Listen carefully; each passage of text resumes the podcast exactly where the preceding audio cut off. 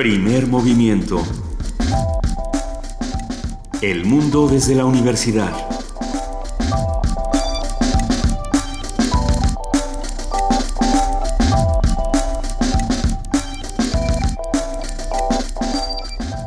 Muy buenos días, son las 7 de la mañana con 3 minutos de este jueves 30 de junio. Estamos aquí en Radio UNAM, arrancando primer movimiento. Querida Luisa Iglesias. Querida Benito Taibo, muy buenos días, muy buen día a todos los que nos escuchan. Querida Juana Inés de esa, jefa de información, buenos días. ¿Cómo están? Buenos días. Estamos muy bien. ¿Qué tal la cumbre de jefes de Estado de Norteamérica? Ah, la- las fotos parecían, parecía, no para ver. Es que alimentan a los memes, no es nuestra culpa. Pero Pues sí sí. pasan cosas interesantes, Pero- discutieron cosas buenas y Importan- malas. y importante fue esta suerte de eh, doble espaldarazo, uno al Tratado de Libre Comercio de Norteamérica y el segundo, veladamente, el, estamos todos de acuerdo en que no debería llegar Trump sin decirlo. ¿no? Por un lado, como que cada quien hizo posicionamientos para adentro y para afuera, como Eh. suele pasar en estas cosas, ¿no? Hubo todo un asunto sobre el populismo, sobre la migración. O sea, sí hay una serie de temas que cada uno se ve que tenía en su corazón y que llevó ahí los- para que Los para que lo externaron como en terapia de grupo. quien lo tuviera que oír, más bien, ¿no? Sí, Yo sigo pensando qué es lo que está pasando con el TTP y por qué en este tipo de discusiones como que lo pasan un poco de largo cuando es algo que va a determinar tantísimas cosas. Y finalmente el único que ha dicho que, que va a negar este el TTP es Trump. Eso es aterrador, ¿no? Que nuestro nuestro peor enemigo, Nuestro virtual nuestro peor enemigo es el único que está en contra del TPP. Pero, pero también se anuncia algo que, que parecería no importante, pero que lo es, que es eh, la cancelación de la necesidad de visas para eh, viajeros mexicanos a Canadá a partir del primero de diciembre. Ah, están preparando todo para que no- nos echemos a correr cuando llegue Trump o como... Es que se había, se había convertido en una pesadilla, ¿eh? Si la visa de los Estados Unidos era compleja, la visa canadiense se volvió eh, algo así como increíble. Y hay un montón, y lo digo así, un montón de trabajadores temporales eh, mexicanos que tienen contratos desde hace muchos años eh, para trabajar por temporadas en Canadá. Que, que, que estaban sufriendo enormemente y ya los canadienses se dieron cuenta, por supuesto. Sí, fue una medida que, que siempre se anunció como, bueno, no sé, no sé Como si anunció, pero ¿no? siempre se pensó como temporal Sí, y ya, sí. ya la dejaron de lado. Es cierto. Bueno, eh, Turquía vela sus, a sus muertos.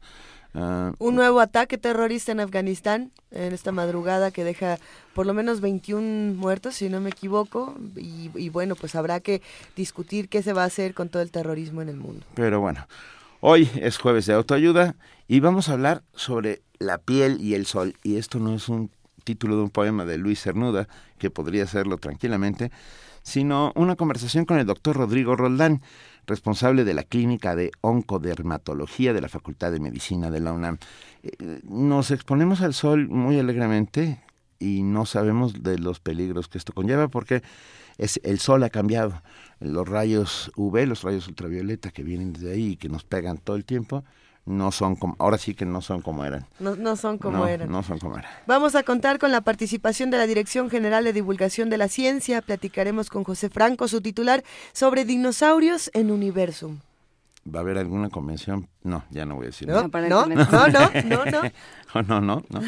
Ah, tendremos la participación del Centro Cultural Universitario Tlatelolco con eh, Jimena Jasso, jefa de mediación educativa, que nos va a hablar del verano en Tlatelolco. En nuestra nota nacional vamos a hablar del agua y las políticas públicas por todo esto que ocurría en Coahuila y vamos a discutir qué fue lo que pasó. Vamos a platicar con la maestra Cecilia Lartigue Vaca, coordinadora ejecutiva del programa de manejo, uso y reuso del agua en la UNAM. En nuestra, Comagua. en, perdón, en Sí. nuestra nota internacional, el bloqueo a las reformas DAPA por la Suprema Corte estadounidense. Un comentario de la doctora Alejandra Castañeda, coordinadora del Observatorio de Legislación y Política Migratoria del Colegio de la Frontera. Vamos a escuchar nuevamente esta cápsula de Si hay olvido, no hay justicia. Buscábamos a 43 de Genaro Villamil. Esta serie que ha sido recientemente premiada y que es importante recordar, eh, ganadora de trofeo de bronce de premio en el Radio Programs and Awards 2016, que es este Oscar de la radio. Vamos a volver a platicar con Laura Elena Padrón. El programa universitario de estudios de género, en voz de Marisa Ruiz, becaria postdoctoral del PUEG, habla sobre el informe de Amnistía Internacional Sobrevivir a la muerte, tortura de mujeres por policías y fuerzas armadas en México. Un tema gravísimo que hoy vamos a poner aquí sobre la mesa. Poesía necesaria esta mañana, ahora sí, me toca a mí y agradeceré todas las sugerencias con el hashtag Poesía necesaria. Estamos en arroba P Movimiento, diagonal, primer movimiento UNAM y en el teléfono 55 36 43 39. Mesa del día, hoy es jueves, ustedes lo saben, mundos posibles. Lo que los franceses hacen de noche y no tiene nada que ver con eh, París, el amor, el acordeón sonando a las orillas del Sena. La noche de pie, la Asamblea Ciudadana Permanente y la resistencia a la reforma laboral, el COMRI. Una conversación con Alberto Betancourt, doctor en Historia, profesor de la Facultad de Filosofía y Letras de la UNAM y coordinador del Observatorio del G20 de la misma facultad y habitual de este programa jueves tras jueves. Vamos a cerrar esta mañana hablando con Luis de la Barrera Solórzano, el director del Programa Universitario de Derechos Humanos de la UNAM, que habla sobre las manifestaciones de xenofobia que se han dado en Inglaterra después del referéndum sobre el Brexit. Esto es importante. Ya se arrepintieron, ya se arrepintieron. Y en España hay una impresión, ¿tengo un segundo? Sí. Una impresionante andanada de twitters contra las personas mayores, acusando a, a los mayores de edad, o sea, quiero decir, a la gente de la tercera edad de ser los que lograron el triunfo del PP. Pero bueno, claro, si el 64% de los jóvenes no vota, pues sí. Está bien, ¿no? Que se quejen después si en votaran los bebés, a lo mejor hubieran... No, pero las decisiones las mm. toman quienes van a la Luis Guacuja escribe un, un tuit que me pareció fundamental, que era este, no puedes llorar en Twitter lo que no actuaste en las urnas, ¿no? O sea, se quejan y se quejan contra que los viejos, pero finalmente los jóvenes no votaron. ¿A qué va a pasar ahí? ¿Cómo vamos a acercar a los jóvenes al voto otra vez? Arrancamos primer movimiento, ustedes saben dónde estamos. Estamos en el, en el 96.1 de FM, 860 de AM. En Twitter, en arroba P Movimiento, en Facebook, Primer Movimiento. Y tenemos un teléfono 55 36 43 39. Y nos vamos con una nota. Nos vamos con una nota. La mayoría de los proyectos de negocios del programa de incubadoras empresariales de la UNAM ha obtenido exitosos resultados en casi todas las carreras y especialidades de la institución. Jorge Díaz nos tiene la información.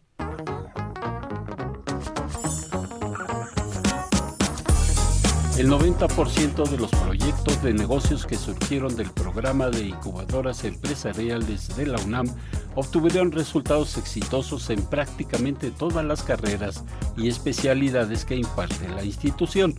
Melba Flores Dueñas, directora de incubadoras y parques tecnológicos de la UNAM, dijo que desde el año 2009, cuando inició el programa de Innova UNAM, universitarios de todas las facultades e institutos reciben asesoría institucional. Hasta la fecha llevamos apoyados 152 proyectos empresariales en diversas etapas, es decir, algunos de ellos ya son empresas consolidadas como, como lo es este caso de éxito de Inmersis, algunas otras todavía están en proceso, algunas están iniciando el proceso. Y bueno, eh, nuestra intención es por mucho pues apoyar estos, estos emprendedores, apoyar a nuestra comunidad universitaria para que puedan desarrollar empresas más sólidas empresas que puedan permanecer en el tiempo. Las áreas de influencia de Innova UNAM son diversas, siempre en busca del beneficio social sin intención de lucro. Tenemos desde biotecnología, robótica, tecnologías de la información y la comunicación, artes y diseño, alimentos. Bueno, es casi tan variado como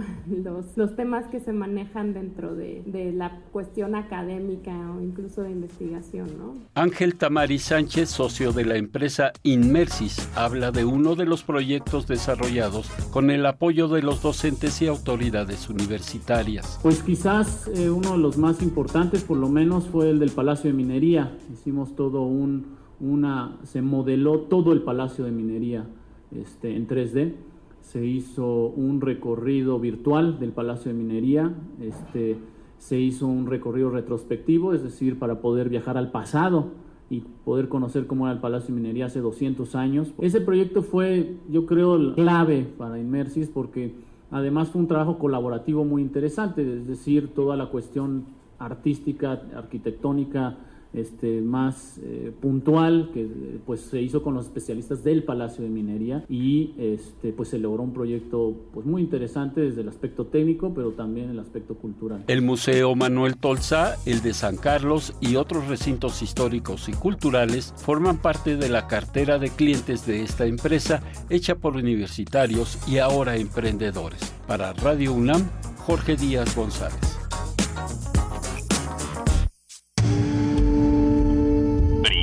Movimiento. Donde la raza habla.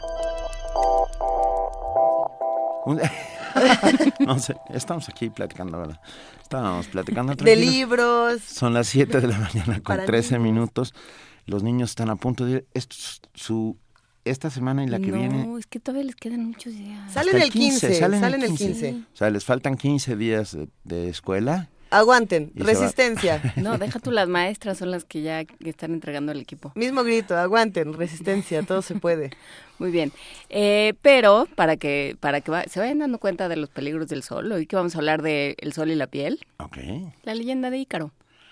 Este muchachito, ay, ay, ay, que bueno, ¿para qué les cuento? Si, a ver, si tenemos el cuento. Pero Dédalo le dijo a Ícaro que no se fuera tan lejos. Todo eso se cuenta, en, todo eso se va a contar. no vamos a avanzar demasiado. Ah, bueno, nada más atiendan a Dédalo. hay que contar que es un mito griego uh, y que les va a gustar mucho. La leyenda de Ícaro.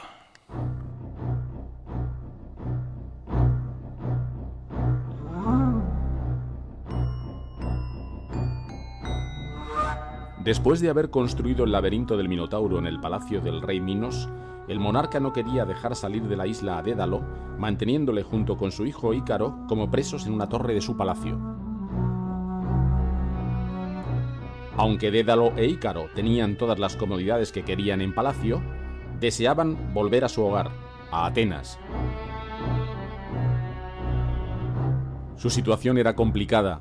Estaban en una isla y no podían escapar en barco porque la marina del rey les vería y capturaría. Tenía que pensar en otro plan.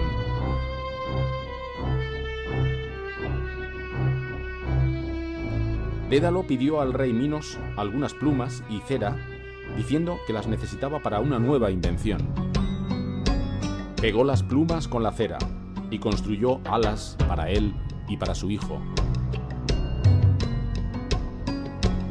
Y practicaron. Y practicaron. Y un día Dédalo dijo a Ícaro, Ícaro, llegó la hora de volver a Atenas. No vueles demasiado bajo porque podrían mojarse tus alas con la humedad del mar. Tampoco vueles demasiado alto, porque el sol calentaría tus alas, derritiendo la cera y provocando que te cayeras. ¿Me has entendido, Ícaro? Los que les veían pensaban que eran dos pájaros muy extraños o quizás dos dioses. Ícaro empezó a probar cosas nuevas. Volaba con las gaviotas. Volaba con distintos tipos de aves.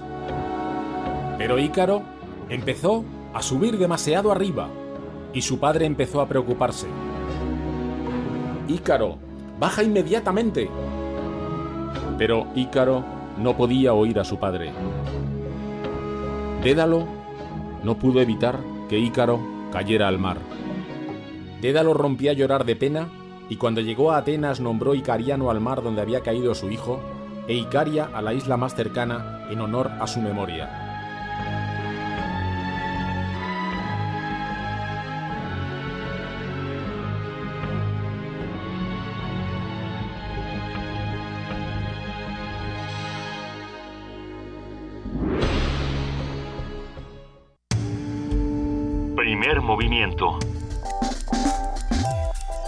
Escucha la vida con otro sentido.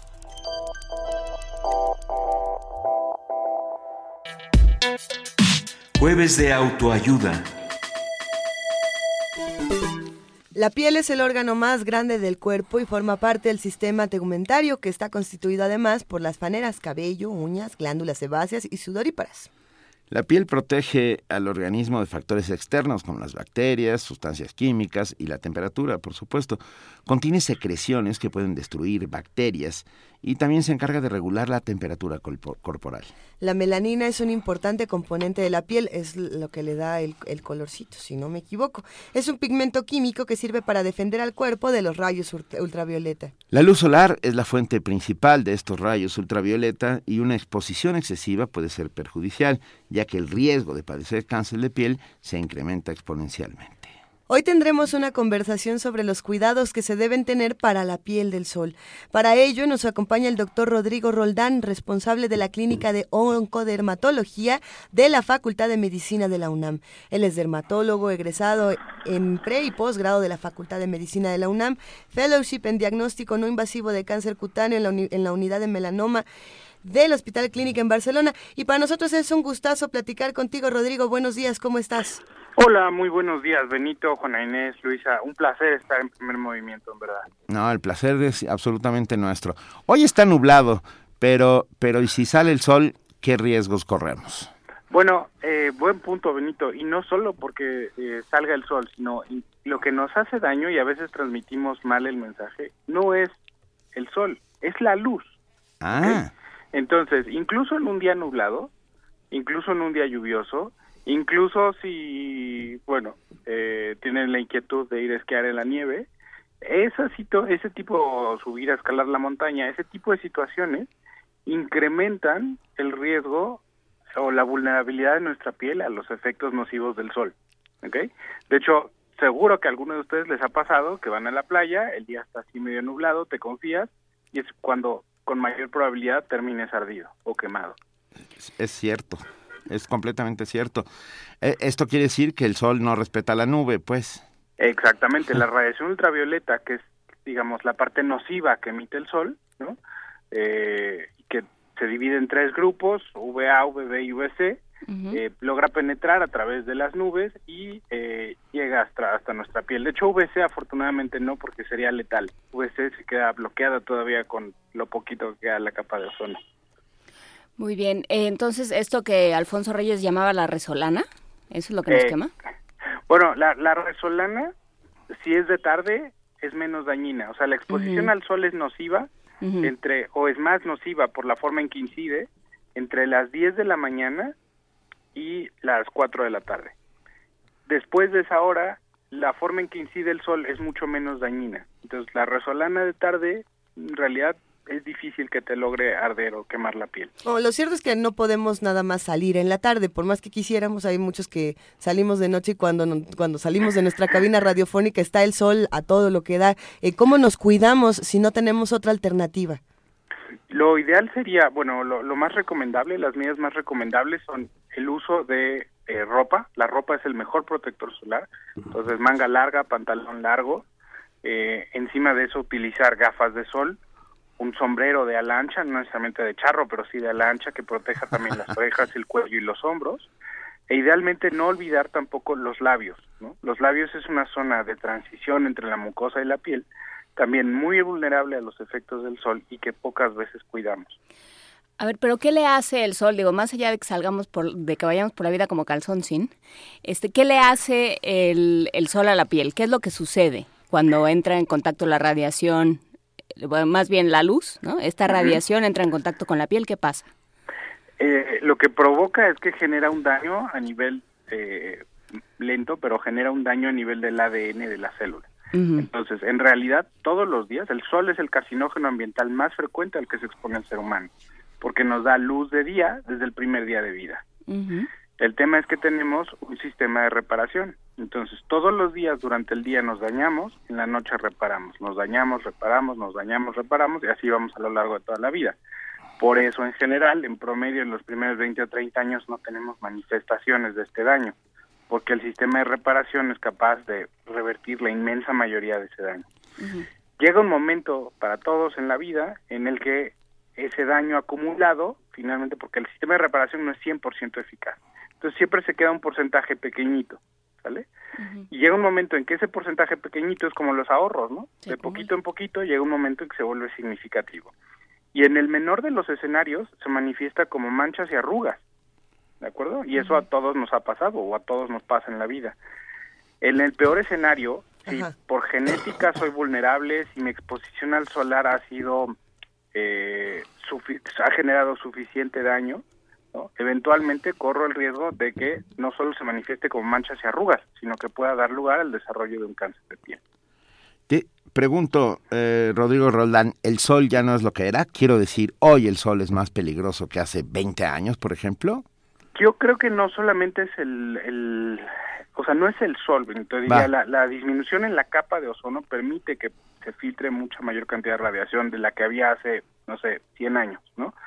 Eso por un lado. Y por el otro es eh, conductas sociales. Es decir, si tú ves una pintura del impresionismo, vas a ver a la gente salir de guante blanco, saco, pantalón largo y sombrero, o las mujeres de vestido largo hasta los tobillos, manga larga, e incluso un paraguas o un sombrero para evitar el sol. Porque en aquella época el concepto de belleza estaba ligado con la blancura. La gente incluso se talqueaba o se blanqueaba la cara para para estar bello. Porfirio Díaz, por ejemplo. Ah, por ejemplo, las modas van cambiando, ¿no? Y ahora el concepto de belleza está ligado con el bronceado. Entonces, el problema aquí es que hemos confundido, eh, bueno, y no existe, debo, enfatizar esto, no existe una tal cosa como un bronceado sano, ¿ok? Como les he explicado, la radiación daña la piel, entonces por ese, o sea, por ende, no existe tal cosa como un bronceado sano. A lo mejor el, el falso, el de spray o el de Sí, bueno, exacto. Finalmente esa es una pintura. Que quedas naranja. Yo he visto algunos actores que son... zanahoria. Sí, que son naranjas. Y te pintan como coche con spray. Sí, qué cosa. Bueno, pero si ese es el, estándar de belleza o esos son los estereotipos, quizás sea más eh, sano hacer algo así que estarte exponiendo a estas camas solares o a estar... Eh... Supongo que la pintura te tapa los poros, tampoco debe ser muy sano. ¿Como el mago de ¿Qué hacemos, Rodrigo? A ver, Rodrigo. Yo te diría, la pintura por lo menos es carcinogénica. ¿ok? A lo mejor parece zanahoria, pero por lo menos hasta el día de hoy no está documentado que te dé cáncer. Ok. En cambio, la cama de bronceado, ahí sí, ahí literalmente eres una salchicha en el asador, ¿vale? Entonces, eso sí es, yo les digo, es como si existiera un brazo mecánico gigante que te pone a centímetros del sol. Y si estando a los miles de millones de kilómetros de distancia que está nos da cáncer, ahora imagínate que te ponen a centímetros, ¿no? Eh, de hecho, las camas de bronceado están vetadas en países eh, donde el cáncer de piel es reconocido como un problema de salud pública, como en Australia y en Estados Unidos, por lo menos ya lo que consiguieron es que tú no puedes entrar a una cama de bronceado si no eres mayor de edad o no tienes un consentimiento o autorización de tu adulto responsable. Pero entonces lo que estamos sacando de aquí son dos problemas distintos que se unen eh, y, terminan en diferentes padecimientos. Pero por un lado tenemos eh, los estereotipos, la parte de la belleza y a lo que queremos aspirar, y por el otro lado es toda esta parte inconsciente que tenemos con el planeta, donde nosotros con la misma contaminación y con el mismo calentamiento global estamos, eh, pues sí, dañando nuestra... No, es que dañemos al sol, nos dañamos a nosotros mismos, estamos dañando al planeta y no, no nos estamos protegiendo. Correcto. Eh, el daño atmosférico es una parte importante de los efectos nocivos del sol, sin lugar a dudas. Y el otro es las conductas sociales. Y con esto no quiero decir que regresemos a la época de la caverna y te encierres en la cueva y no salgas de ahí. A ver, sentido común, puedes hacer vida al aire libre, puedes jugar tenis, puedes jugar golf, puedes ir a la playa con tus hijos, ¿no? Pero protegiendo tu piel. Lo que es muy nocivo es ardernos, es quemarnos, ¿ok? Estas quemaduras solares que normalmente son más frecuentes ahora en las vacaciones de verano. Eh, la quemadura solar como tal, pues bueno, es incómoda, es molesta, pero pasan 7, 10 días, te despellejas y ya está. El problema con esa quemadura solar es que genera ya un daño permanente, que se va a venir a manifestar años después, y como les decía, en el menor escenario se manifiesta como manchas y arrugas, pero en el peor escenario, si junté o acumulé suficientes quemaduras de sol a lo largo de mi vida aunado a mi genética, pues obviamente eso va a dar lugar a la aparición de cáncer de piel.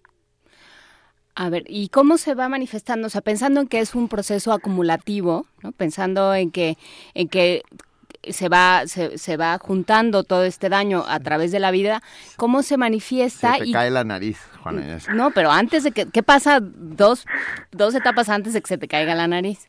Sí, diría, el, reto aquí es no llegar a hacer el diagnóstico, como dice Benito, cuando ya, cuando ya la, la, nariz parece un champiñón, sino el reto en el cáncer de piel, como diría, en la inmensa mayoría de los cánceres, es poder hacer un diagnóstico temprano.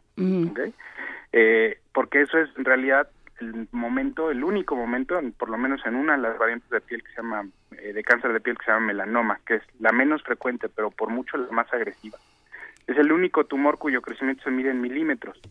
Y el crecimiento más allá de un milímetro en profundidad en la piel, el tamaño de una jonjolí, ya provoca que la probabilidad de que ese paciente pueda vivir los siguientes cinco años sea menor al 50%. Entonces, aquí es un reto muy importante el poder hacer un diagnóstico temprano y creo que todo va de la mano de educación. Es decir, por desgracia en este país no está legislado, ¿no? El, el, el, el tema de la protección solar, el tema de zonas de sombra, entonces, por ejemplo, piensen ahorita en todos los niños que decían que están a punto de salir de vacaciones. ¿Cuántas horas llevan pasando a lo largo del año expuestos al sol? Muchas. Los maestros no fomentan que los niños busquen la sombra y mucho menos que se pongan protector antes de salir a exponerse al sol.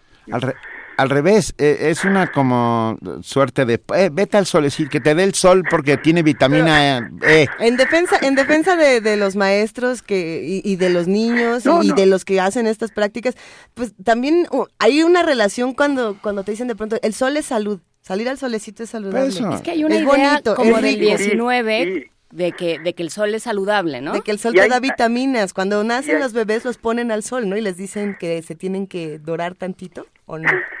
Ahí, ahí hay algo de cierto. A ver, el sol nos ayuda a sintetizar vitamina D para que el calcio se fije en los huesos. Pero hoy día ya sabemos, por ejemplo, que la vitamina D la podemos adquirir como suplemento en la dieta, en las cosas que vienen fortificadas con vitamina D, particularmente en la mayoría de los lácteos. ¿no? Eso por un lado. Y por el otro, también ya sabemos que la cantidad de exposición solar necesaria para sintetizar toda la vitamina D que necesitamos no, no rebasa los 10 o 15 minutos de exposición al sol. Y esto no quiere decir que yo me salga ahorita a la calle medio desnudo para tomar 10 minutos de sol. Con tener expuesta la cara y el dorso de las manos es más que suficiente. O sea, no, no es que se tenga que dar una, que se tenga que esta, este, que exponer cada área, sino que con un área que se exponga ya tiene todo el cuerpo tiene beneficio. Con un área pequeñita que expongas es más que suficiente y no más, no rebasar los 10 o 15 minutos. Probablemente esto aplique más en países nórdicos, ¿no?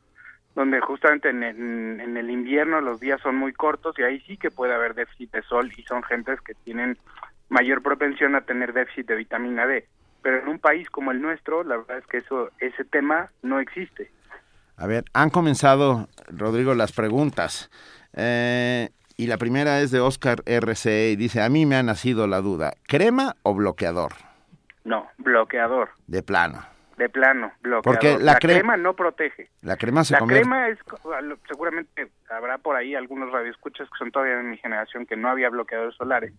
Cuando íbamos a la playa te ponían aceite de coco, este Coca-Cola, yodo, en fin, este, aceite menen de bebé, ¿no? Pero pues nada de esto te protege. Es lo que se llama el efecto Kentucky Fried Person. Sí, más o menos el crujipollo. porque es cierto, ¿no? El aceite lo que hace es este efecto de fritura. Sí, sí, tal cual. Y de hecho, si se fijan, ha habido una, una evolución y revolución en los protectores solares, ¿no? O sea, los primeros que había eran protección del 6, del 8, ¿no? Más o menos. Ahora hay de 100, de 50. Y ahora, ahora bueno, el 100 no existe, ¿no? Ah, o sea, se esconde en una cueva y no salgas de ahí.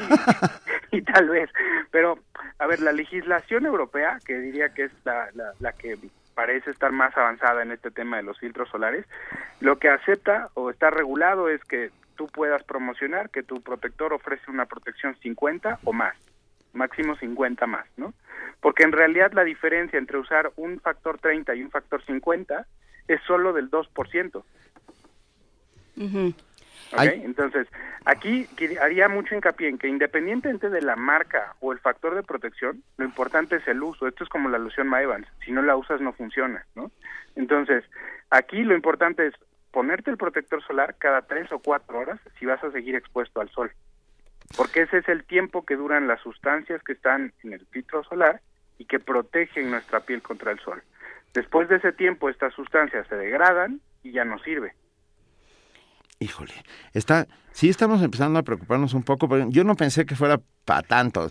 Yo vengo de una generación en que las chicas se ponían al sol, pero como crujipollo durante cinco horas y, era casi competencias. ¿Y qué ha pasado con esa generación? ¿Qué, cifras tenemos de esa generación? Bueno, mira, por desgracia el cáncer de piel en México no está bien documentado. El registro epidemiológico no nos considera algunas variantes de cáncer de piel, ni siquiera las considera cáncer, ¿no? Pero para que se den una idea del problema de salud pública mundial que representa. En Estados Unidos, el tratamiento de una variante de, cáncer que se llama cáncer de piel no melanoma representa más de 2 billones de dólares anualmente. En Australia, el país con mayor incidencia de cáncer de piel, representa el costo de atención de esa variante de cáncer de piel representa más de 500 millones de dólares por año. En México no hay estudios de farmacoeconomía, no sabemos cuánto cuesta, ¿no? Pero sí sabemos, por ejemplo, hay, está documentado de que entre el año 2008 y el 2012 el cáncer cutáneo fue el tercer motivo más frecuente de consulta de primera vez en el Instituto Nacional de Cancerología. El grupo del Hospital General de México también ha documentado que el cáncer de piel se ha ido incrementando particularmente en población menor a 40 años. Y seguramente esto es reflejo de esta generación como la nuestra, ¿no? Que nos ponían al sol sin ponernos protector solar, porque no, para empezar no había, y luego no había educación, no había cultura y no había conocimiento de que fuera carcinógeno. ¿no? Ya, ya estamos asustando a parte de nuestro auditorio, incluyéndonos a nosotros mismos. Pero mira, Maitón C. García dice, está muy impresionante todo lo mencionado. ¿Cuáles son los síntomas que debemos atender en la piel? Mira, el problema con el cáncer de piel es que la mayoría de las veces, la mayoría de los tumores son eh, no dan síntomas, ¿vale? Entonces, yo diría, aquí lo importante es conocer los factores de riesgo. ¿Cuáles son? Obviamente, entre más blanca sea mi piel, mayor riesgo tengo de una quemadura solar. Eh, obviamente esto va unado normalmente del color de cabello y color de ojos, ¿no? Entonces, por ejemplo, los pelirrojos o rubios o los de ojos claros son mucho más susceptibles, ¿no? que las pieles más oscuras, ¿no? La raza negra, por ejemplo. La raza negra no está exenta del cáncer de piel. El ser negro no exime de tener cáncer de piel. Es mucho menos frecuente, pero no exime. Pero obviamente, entre más claro sea el tono de mi piel, es mayor el riesgo. Eh, si tengo más de 50 lunares, también sabemos que está incrementado mi riesgo. Tener lunares no es una enfermedad, pero para nosotros sí es un marcador de que esa persona tiene un riesgo elevado. ¿okay? el antecedente personal o familiar de cáncer de piel. Es decir, si yo ya tuve un cáncer de piel, mi riesgo de desarrollar uno nuevo está bastante incrementado. O si hay un familiar en línea directa, papá, mamá o hermano que ha tenido cáncer de piel, eso genéticamente también incrementa mi riesgo, mi susceptibilidad a desarrollar cáncer cutáneo. ¿La, ¿La luz ultravioleta que genera este efecto solo proviene del sol?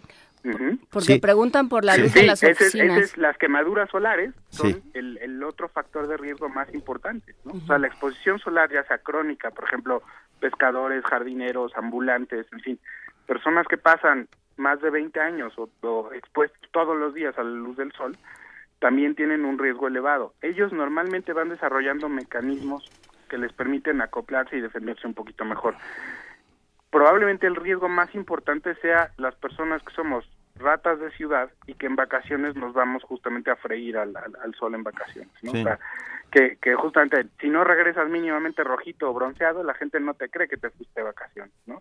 Y esa es la conducta de riesgo más importante.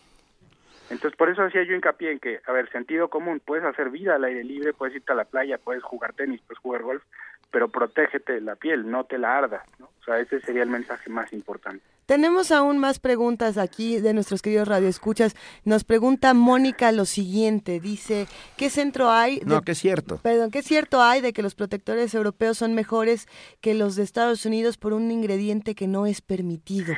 Eso es cierto. La ah, legislación norteamericana, la de, la agencia que regula los medicamentos, la FDA, eh, por desgracia no ha no ha aceptado el uso de ciertos componentes que sí se utilizan en otros países que tienen incluso mayor incidencia de cáncer de piel como Australia o Europa, ¿no? Este, algunas zonas de Europa.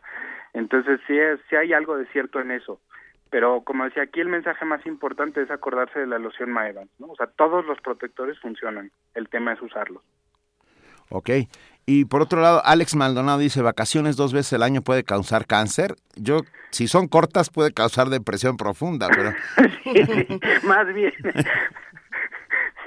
A ver, las vacaciones no son sinónimo de cáncer. Claro. Si no me ardí la piel, ¿no? Aquí el tema es haberme ardido la piel, ¿no? O sea, si me ardí la piel, pues sí, como les dije, estoy generando un daño permanente irreversible, que se va a venir a manifestar años posteriores. El problema es que nadie tiene ese, eh, diría, esa bolita mágica para decir, bueno, va a ser en cinco años, en 10 o en 15 o en 20. Rodrigo, están preguntando muchas cosas. Sí, aquí hay otra pregunta y es sobre el mar que... A ver, lo que está diciendo en, en, resumidas cuentas este mensaje es que el agua salada y el efecto espejo del mar pueden hacer que el sol sea más peligroso. Mira, yo creo que, el, o sea, sí hay algo de cierto que la radiación se refleja tanto en el agua como en la arena, pero pasa igual en la, en la montaña, en la nieve. ¿no? Pues sí. O sea, la, en la nieve se refleja probablemente incluso más que en la arena y queman más, ¿no? Okay. Entonces hay ciertas conductas y hay ciertas zonas, por ejemplo, uh -huh. la ciudad, la radiación que recibimos en la Ciudad de México es peor que la que reciben en Cancún o en Acapulco, donde están a nivel del mar, tan solo por la altura. Aquí estamos 2.250 metros más arriba, más cerca del sol. ¿Sí me entiendes? Y ahora sí. imagínate si subes el popo, este, no sé, si te gusta el alpinismo, la alta montaña, pues tu riesgo se incrementa todavía más porque o no vayan, más cerca. No vayan de vacaciones al Himalaya. ah, a ver, Mil Canava dice, de un año a la fecha tengo más lunares. ¿Es síntoma de problemas? Eh, depende de la edad. Los lunares, como decía, no son una enfermedad. La inmensa mayoría de nosotros nace sin o con pocos lunares. Lo normal es que vayan apareciendo en la infancia y la adolescencia. Y cuando llegamos en promedio entre los 25 y 30 años nos dejan de salir. Esa es como la regla normal, ¿no? Uh -huh. Por ende, cualquier lesión nueva después de los 30 años no necesariamente implica que sea cáncer, pero sí es una, una lesión que bien merece la pena vigilar con un dermatólogo más preguntas tenemos por acá, pero también eh, sobre, sobre el tema de la caducidad de los medicamentos que podemos utilizar. De los bloqueadores. Precisamente de los bloqueadores, por tener ciertos químicos, no solamente cosas naturales, ¿cuál es la caducidad de los mismos? O, o, o podemos usarlos después de 10 años cuando tengo los uno encontramos de en la mochila. Tengo uno que me heredó mi abuelo de Ajá. 1943. De las vacaciones. De no, no, aquí lo más recomendable es que una vez abierto el protector solar, eh, después de nueve meses o un año se deseche. Ok, qué bueno. Y no se ha terminado. en está... realidad, si lo estamos aplicando correctamente, la cantidad a aplicar es más o menos dos dedos por zona, por zona anatómica, ¿no? Entonces, dos dedos, las puntas de dos dedos para la cara, las orejas, la cara, dos dedos para el tronco, dos dedos para un brazo, dos dedos para el otro. Entonces, si vas contando así, el protector solar bien utilizado no te debería durar más allá de dos meses. Ya un, una vez. Mi mujer está saliendo de casa a comprar protector solar. Seguro ya. Yo, yo, lo que me pregunto es, ok, ya tenemos el padecimiento por una u otra razón, este, nos expusimos al sol durante muchísimos años y nos dicen, ok, tú ya tienes un riesgo de tener cáncer de piel, o es más, ya lo tienes. Eh, ¿Qué sigue después de ahí? Porque hasta donde yo he escuchado no es el cáncer quizá más peligroso y, y tiene una manera de, de sobrellevarse bastante bien y de curarse. Es que, insisto, depende de la variante. ¿No? Ah, Básicamente okay. el cáncer de piel se divide en, en, en, dos grandes grupos. El cáncer de piel no melanoma, uh -huh. que incluye el carcinoma vasocelular y el carcinoma epidermoide, y la variante de cáncer de piel tipo melanoma, que afortunadamente es la menos frecuente, pero es la más letal. Este es, les decía, el tumor que crece y cuyo crecimiento más allá de un milímetro ensombrece drásticamente el pronóstico.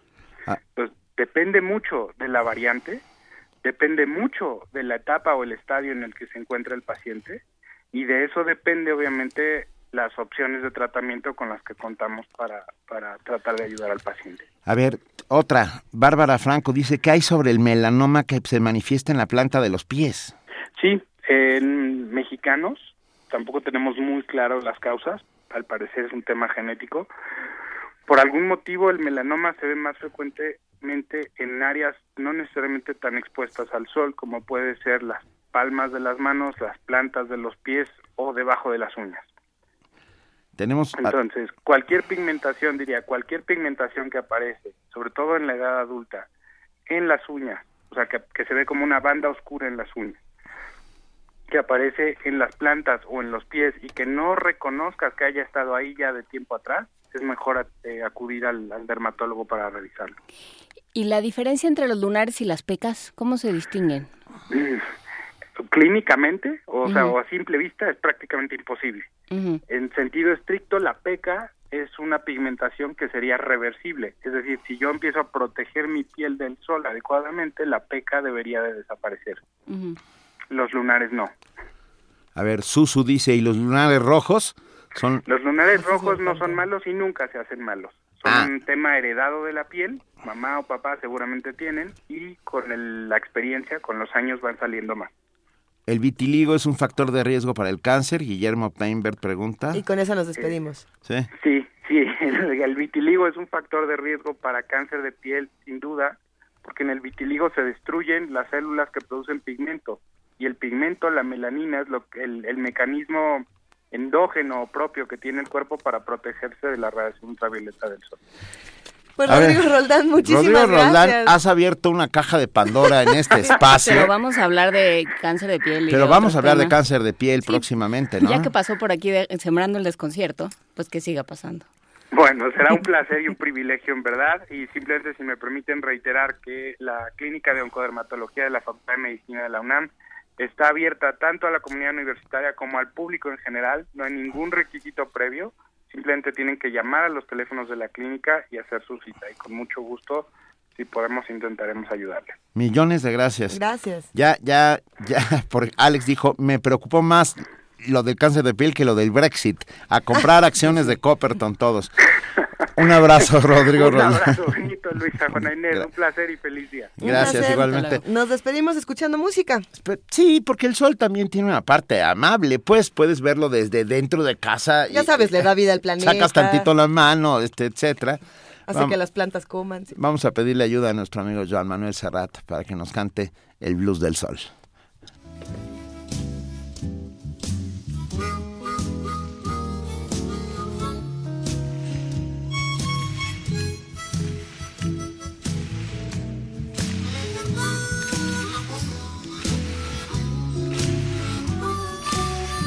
Estic tan sol quan tu no estàs amb mi. Jo estic tan sol quan tu no estàs amb mi. Que sé ben res de cert que em podria morir. T'estimo tant que em sembla tornar boig. Jo t'estim tant que em sembla tornar boig. Lo vermell ho veig blau i lo blau ho veig roig. Te vaig veure una volta, me vaig enamorar. Me feres una ullada i mai més no em podré curar. Tu tens verí, tu tens verí. Això és bo per tothom, però no és bo per mi. I els dius t'estimen i no estimes ningú. A tots els dius t'estimo, t'estimo i no estimes ningú. Conten mentides que ningú les diu com tu.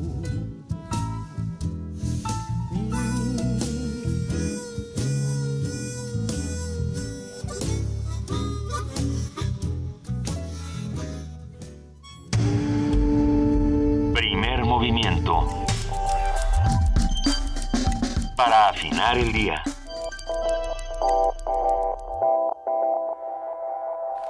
Son las 7 de la siete. mañana, 47 minutos. Nos andamos buscando pecas aquí. Unos a Encontramos otros. un par como muy gibones. Sí. Ah, No, bueno, nos interesó muchísimo el tema y pensamos que los lunares también son como las constelaciones del cuerpo humano, así como esas constelaciones que podemos encontrar en el espacio exterior, querido Benito. Venga, qué bonito Qué, lo qué de manera decir. de relacionarlo, ¿verdad? Ah, Siempre, siempre lo logras, querida Luisa. es, y es cierto. Y está con nosotros Pepe Franco, José Franco, director general de divulgación de la ciencia de la UNAM, que nos va a hablar sobre unos monstruos que van a llegar a universo. Dinosaurios. Muy buenos días, Benito. Buenos días, Luisa. Hola, Pepe, ¿cómo estás? Muy bien, Juan Inés, buen día. Buen día, Pepe. Pues este, eh, pues los monstruos ya llegaron, ¿eh? Se salieron de nuestras pesadillas de, de, de niños y ya llegaron a Universum desde hace desde hace unos días. Eh, tenemos una exposición en donde estamos reviviendo a los dinosaurios. Y, y los dinosaurios, así como ahorita decía Luisa, este, eh, pues esta, esta maravilla que es el cuerpo humano que nos intriga desde pequeños y el cielo que nos intriga también desde pequeños, los dinosaurios, por lo menos, por lo menos a mí, yo no sé, en el caso de ustedes, a mí me intrigaba lo que lo, lo que fueron esos esos este grandes grandes animales yo no sé ustedes cómo lo vivieron cuando eran pequeños sí Pues sí, siempre hay una... Es que todos pertenecemos a la generación dinosaurio aquí o no tanto. Pues es que todos, todas las generaciones son la generación Eso, dinosaurio, ¿no? sí. Ha ido, ha tenido diferentes versiones. Pero del el más que todos, Fidel. Velázquez. Sí, sí, todos los que vimos las, las conferencias de los lunes Sí. Tenemos cierta propensión a, a sentir algo por los dinosaurios, no necesariamente cariño. Pero es cierto que es como, a ver, ¿sabías, Pepe, que en una... Ah, bueno, pues esa encuesta me la diste tú hace como un año y medio. Mira nomás. que la gente, esa encuesta de CONACIT, donde la gente pensaba que el 35% de las personas, o más, creo que era el 40 y pico, pensaban que los dinosaurios y los hombres habían convivido. habían convivido en algún momento de la historia efectivamente. Eso es gracias Este, a Monty esta Python. es una una este una una visión que pues eh, este se ha tenido y ha sido obviamente este pues muy estimulada por películas películas antiguas. Y de hecho hay toda una serie de de, de este de, de cosas o de detalles asociados a los dinosaurios en donde las eh, las películas y los dibujos antiguos nos este nos generaron visiones que no eran las correctas yo recuerdo que que los dinosaurios que yo veía este pintados dibujados incluso cuando uno veía los los grandes esqueletos las colas estaban en el piso Sí. eh, yo tenía la, la idea, la noción de que los dinosaurios arrastraban la cola y que dejaban seguramente un rastro, así como un surco para sembrar este, por donde caminaban. Y, y no sabía, por ejemplo, que había dinosaurios con plumas. Esto, esto es nuevo, pero, pero digamos nuestra fantasía de los dinosaurios, o por lo menos en mi caso, estuvo muy, muy moldeada por Godzilla. Las, este, las películas, los cuentos, las imágenes que teníamos de Godzilla y, y gente muchísimo más jóvenes como como como Luisa y, y- y- y Juan Inés, pues seguramente modelaron su visión a través de esta película de Jurassic Park. Sí, por supuesto. eh, Jurassic Park para muchos de nosotros era como los dinosaurios tenían que verse. O sea, la primera, porque después fue cuando comenzamos a tener toda esta discusión de, de si los pterodáctilos debían o no tener plumas, precisamente. Y otro tipo de dinosaurios. Oye, Pepe, no, no puedo resistir la, la tentación de hacerte una pregunta. Ah, ven. ¿Cuál es tu dinosaurio favorito? Yo tengo el mío, pero Yo me gustaría saber. Todos aquí tenemos uno. Bueno, mira, lo que pasa es que es que claro, uno un- bueno, por lo menos yo viví con, con los dinosaurios así más terribles y el tiranosaurio pues se convirtió en mi imagen de dinosaurio y mi dinosaurio, y mi dinosaurio favorito. ¿Cuál es el tuyo? Ay, El mío es el Diplodocus. Ah. El Diplodocus era este pequeño ser buena onda que caminaba por los campos, se robaba los huevos de los demás animales. Era un buen chico. Se comía todo. El Diplodocus era un buen sujeto. Pues sí. El mío era el Triceratops, Ah, que era esa, esta suerte de rinoceronte con... con Ajá. Como Ah, con Con armadura. los con cuernos armadura. estos maravillosos. Y de hecho, en la película de Jurassic Park, un triceratopos da mucha información vía su excremento sobre la- el daño que le pueden generar las plantas este, extrañas a, a- a- a un habitante de, de- de los tiempos remotos, ¿no? Eh, ¿Y se El- acuerdan de esa parte? por supuesto que sí. sí. Juana Inés, ¿tienes un dinosaurio ¡pum! se preferido? sumergen a, a- a tratar de ver, digamos, qué, que este que hay ahí y, y cuando yo vi eso yo dije guacatelazo qué es esto pero pero después este me explicaron y entendí que efectivamente los los restos de materia fecal nos han dado muchísima información el caso de los dinosaurios los restos de materia fecal este que eh, a los que se tienen acceso pues obviamente ya están vueltos piedra pero pero se puede sacar muchísima muchísima información de ellos. Y, y por otro lado hay una cosa que ah pero pero perdón este Juan Inés no sé si si tú nos dijiste cuál era tu dinosaurio favorito. No, no se vale manlio eh no. Ay pobrecito hombre ahorita que está en desgracia aprovechaste verdad no el, el Rex. También, tú eres de las mías, tú y yo vamos por el Rex. Yo pero pensé por... que de los Raptors aquí, ¿no? No, el Rex por, por Toy Story, que hay un Rex que tiene un gran momento en Toy Story. por el lado amable, no, yo por el lado feroz. No, no, y hay otro libro muy bonito de Satoshi Kitamura que se llama Alex tiene un dinosaurio, que es muy es muy divertido. También por eso me gusta el Rex. Ah, muy bien. Bueno, pues en, en, en, la exposición de Universum tenemos este pues esta este, este, revivir a los dinosaurios a través de artistas.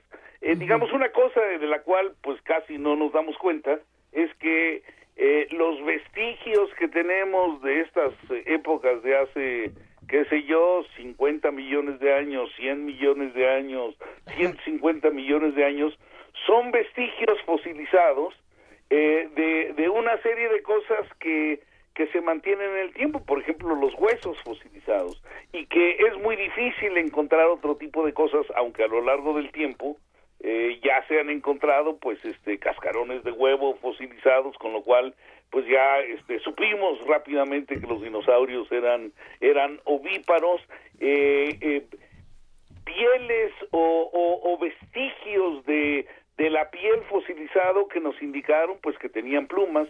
Y de hecho eh, los eh, los animales que conocemos tienen tres tipos de cosas en la piel. O tienen escamas o tienen plumas o tienen pelambre como en el caso de los eh, seres humanos y, y, los simios entonces estas estas tres digamos identidades son cosas que nos han permitido ver que los dinosaurios no estaban asociados a los lagartos, por ejemplo, sino más bien a las aves. Bueno, esto y muchas otras cosas más. El hecho de que tenían dos patas y caminaban con la cola erguido como lo hacen como lo hacen las aves, o sea, se movían eh, muy probablemente como se como se mueven las aves.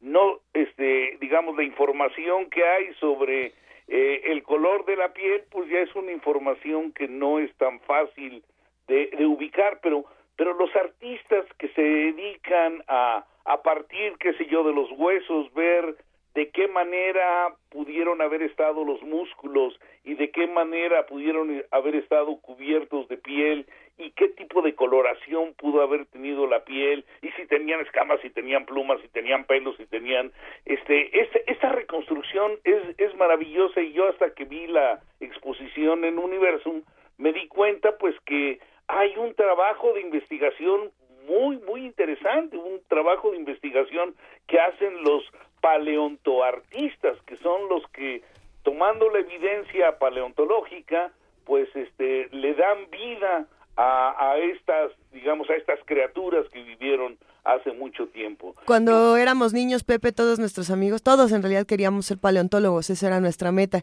Eh, creo que ninguno de nosotros lo fuimos, pero va a ser lo mejor eh, reunirnos en Universum para, para evocarlo y para quizá este, cambiar la ruta y volvernos paleontólogos de nuevo. bueno, mi hijo quería, vio 80 veces Jurassic Park. Lo sé. Este, y, y, y, quería ser paleontólogo, terminó siendo biólogo, que no está muy lejos. Nada lejos, nada lejos. Nada, nada lejos, sí.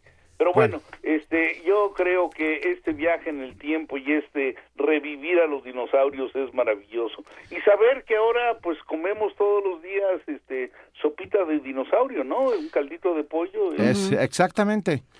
Bueno, Pepe, todos a Universum a ver dinosaurios, ¿vale? Todos A ver dinosaurios, Benito. Te mandamos un enormísimo abrazo como siempre y te queremos. Igual igualmente yo los quiero muchísimo a los tres, les mando mi abrazotote. Gracias, Pepe Te Franco. queremos. Vamos a escuchar una nota para despedirnos. El Teatro de la República, uno de los recintos sobresalientes de la historia de nuestro país, está a un paso de convertirse en sede privada al anunciarse su venta en 100 millones de pesos. La información la tiene nuestra compañera Cristina Godínez.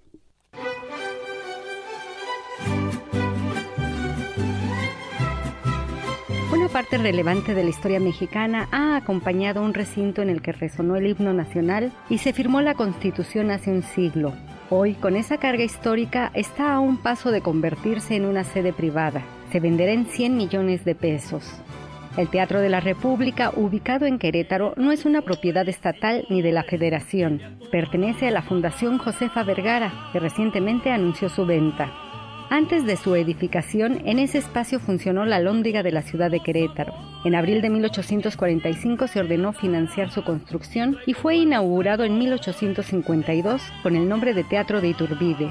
65 años después, el 5 de febrero de 1917, ahí se promulgó la Constitución de la República. Por haber acompañado acontecimientos de nuestra historia, el gobierno federal debe intervenir y evitar su venta, expresó Álvaro Matute, profesor emérito del Instituto de Investigaciones Históricas de la UNAM.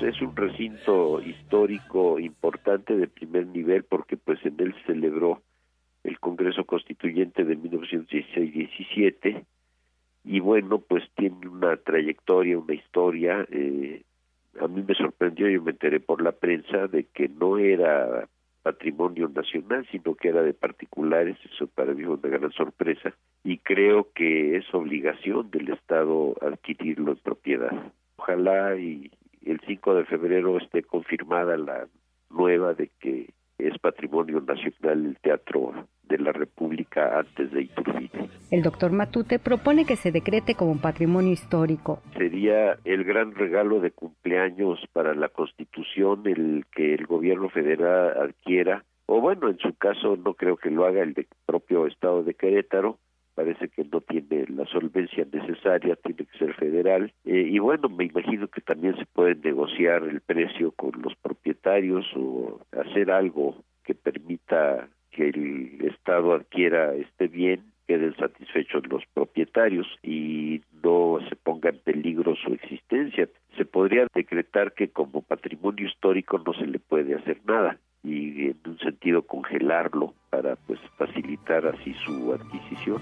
En el recinto queretano también se instaló el Consejo Militar que juzgó y sentenció al emperador Maximiliano de Habsburgo y se realizó la Convención Nacional Revolucionaria que dio paso a la creación del Partido Nacional Revolucionario, antecedentes del PRI. Para Radio UNAM, Cristina Godínez. Primer movimiento. Información azul y oro.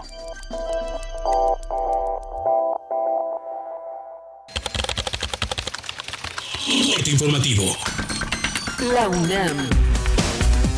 La posibilidad de una tercera elección general en España deberá estar completamente cerrada, pues la sociedad, los partidos políticos y el propio gobierno se encuentran agotados, afirmó Ileana Cid Capetillo, académica de la Facultad de Ciencias Políticas y Sociales de la UNAM. Yo descartaría esa tercera elección y que lo que están obligados ahorita los principales protagonistas de la política española es entrar a una etapa de negociación en la cual todos estén dispuestos a ceder, porque ese es el problema principal que se ha presentado. Hasta ahora, cada uno de los líderes de los diferentes partidos se ha mantenido firme en su decisión, sin disposición a ceder para llegar a un acuerdo. Nacional. Ricardo Anaya, presidente nacional del PAN, Miguel Ángel Yunes, gobernador electo de Veracruz, y Santiago Krill, coordinador de la Comisión de Elecciones del Blanquiazul, fueron atacados por un grupo de personas a salida del Congreso de Veracruz. Yunes acusó al Ejecutivo Estatal Javier Duarte de la agresión encabezada por miembros del Movimiento Nacional de los 400 Pueblos. Una agresión realmente cobarde, sin sentido, evidentemente enviada por el gobernador del Estado, Javier Duarte, un gobernador que en lugar de iniciar un proceso de transición ordenado, un proceso de transición racional está generando condiciones para una crisis de tipo social todavía más grave en Venezuela. Al respecto, Carolina Monroy, presidenta nacional del PRI, señaló que su partido no respaldará omisiones o actos contrarios a la legalidad. Afirmó no estar de acuerdo con las acciones del gobernador Duarte. Lo que quisiéramos señalar y de manera categórica es que el PRI solo estará del lado de la ley. El partido de ninguna manera habrá de respaldar un solo acto u omisión contrario a la legalidad. No habremos en el partido de respaldar un solo acto, un solo dicho, un solo hecho que contravenga el Estado de Derecho. Eh, si bien es jurídicamente correcto, habría que revisar si lo es eh, desde el punto de vista ético. En tanto, el mandatario de Veracruz afirmó no tener nada que ver con las agresiones perpetradas contra los panistas. Luego de que se revelara el megaproyecto inmobiliario para construir la nueva sede del Instituto Nacional Electoral, el panista Francisco Garate y el perredista Pablo Gómez afirmaron que el organismo no es sensible al ambiente de recortes presupuestales e inestabilidad económica del país. Al referirse al virtual candidato republicano a la Casa Blanca Donald Trump, el presidente Enrique Peña Nieto aseguró que la demagogia de ese tipo de líderes no ofrece soluciones y solo tienden al populismo. Economía y finanzas. El Servicio de Administración Tributaria informó que comenzará a auditar a los mexicanos que tienen cuentas en el extranjero, pero no pagan impuestos en el país. Esto luego de que concluyera el programa de repatriación de capitales. Internacional. La Guardia Costera Italiana informó que 10 inmigrantes murieron en un naufragio al tratar de cruzar el mar Mediterráneo. En el lugar fueron rescatadas 107 personas más. La UNESCO repudió el asesinato de los periodistas guatemaltecos Álvaro Aceituno y Diego Esteban e instó a las autoridades de ese país a investigar el fondo de los crímenes. Hasta aquí el reporte, en una hora más información. Radio UNAM, clásicamente informativa. Primer movimiento. Donde todos rugen, el puma ronronea.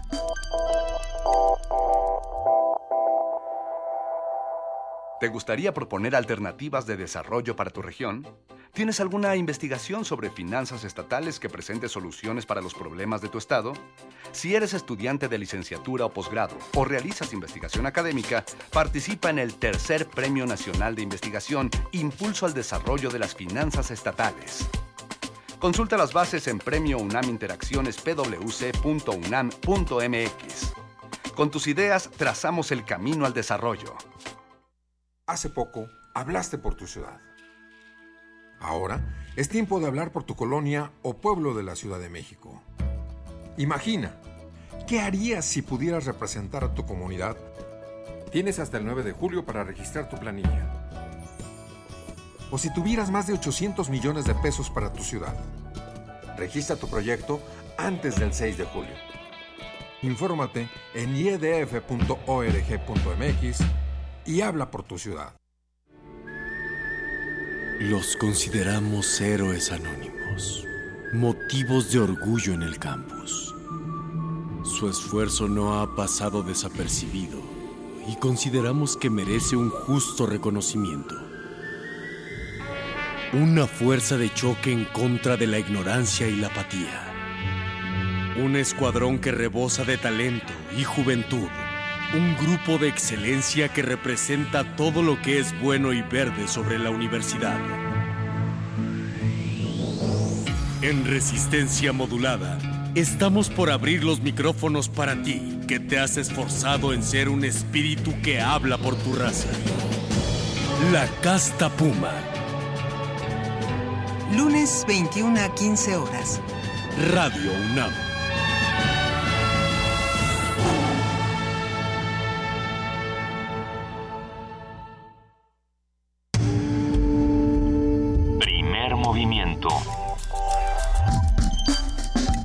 Donde la raza habla.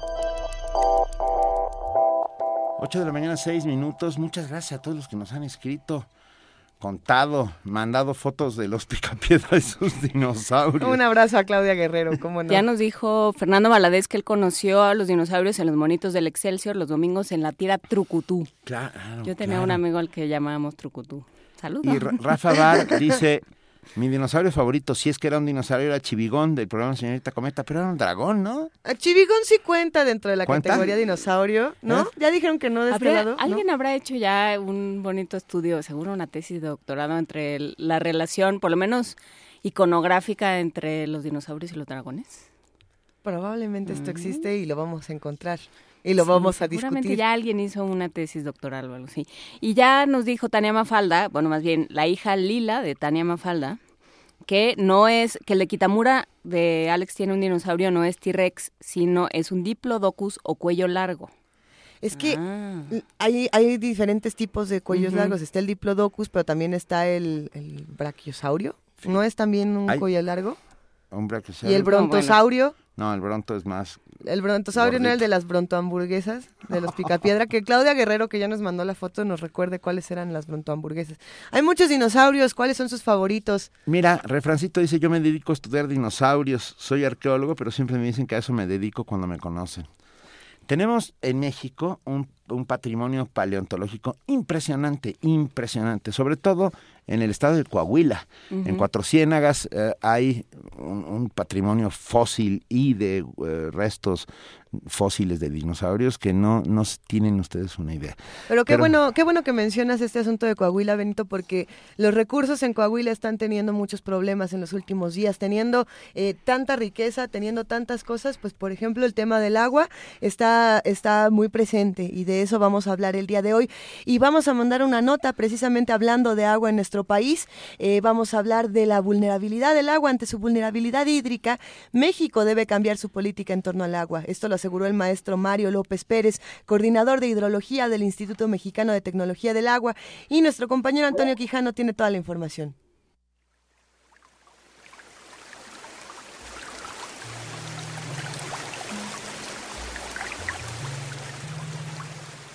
México es vulnerable en el ámbito hídrico y ante ello tendrá que cambiar su política en torno al agua, planteó el maestro Mario López Pérez, coordinador de hidrología del Instituto Mexicano de Tecnología del Agua. En términos de, crisis de abastecimiento, en efecto, la crisis puede ocurrir en el mediano plazo. Y mediano plazo no más allá de unos 10 años. ¿eh? O sea, hay poblaciones que están en el límite de su abastecimiento y están haciendo enormes esfuerzos los sistemas de agua por garantizar agua a todas las poblaciones. No solamente existe un riesgo para las grandes poblaciones, existe un riesgo para en general el abastecimiento en México. Pequeñas poblaciones y pequeñas comunidades también no están exentas. Realmente ellas son las más vulnerables, puesto que no tienen un sistema formal de abastecimiento y toman agua de una pequeña, un manantial o de una toma directa de una corriente que pues, ya no va a existir al presentar el Atlas de Vulnerabilidad Hídrica de México, dijo que la agricultura será uno de los sectores más afectados. Sin duda, es el, el sector más vulnerable, valga la, la, la palabra, eh, ante una disminución de la precipitación y aumento de la temperatura. ¿no? Y la nueva política hídrica que el gobierno de México tendrá que adoptar. Respecto al Atlas, el experto dijo que fue actualizado, pues los factores del cambio climático son dinámicos. En este proceso participan el Centro de Ciencias de la Atmósfera de la UNAM, el Centro de Investigación Científica y de Educación Superior de Ensenada, Baja California. Según cifras del Instituto Mexicano de Tecnología del Agua, en el país hay 1.071 municipios con muy alta vulnerabilidad de agua y se localizan en Chiapas, Veracruz, Oaxaca, Guerrero, así como Quintana Roo. Para Radio UNAM, Antonio Quijano. Primer movimiento. La vida en otro sentido.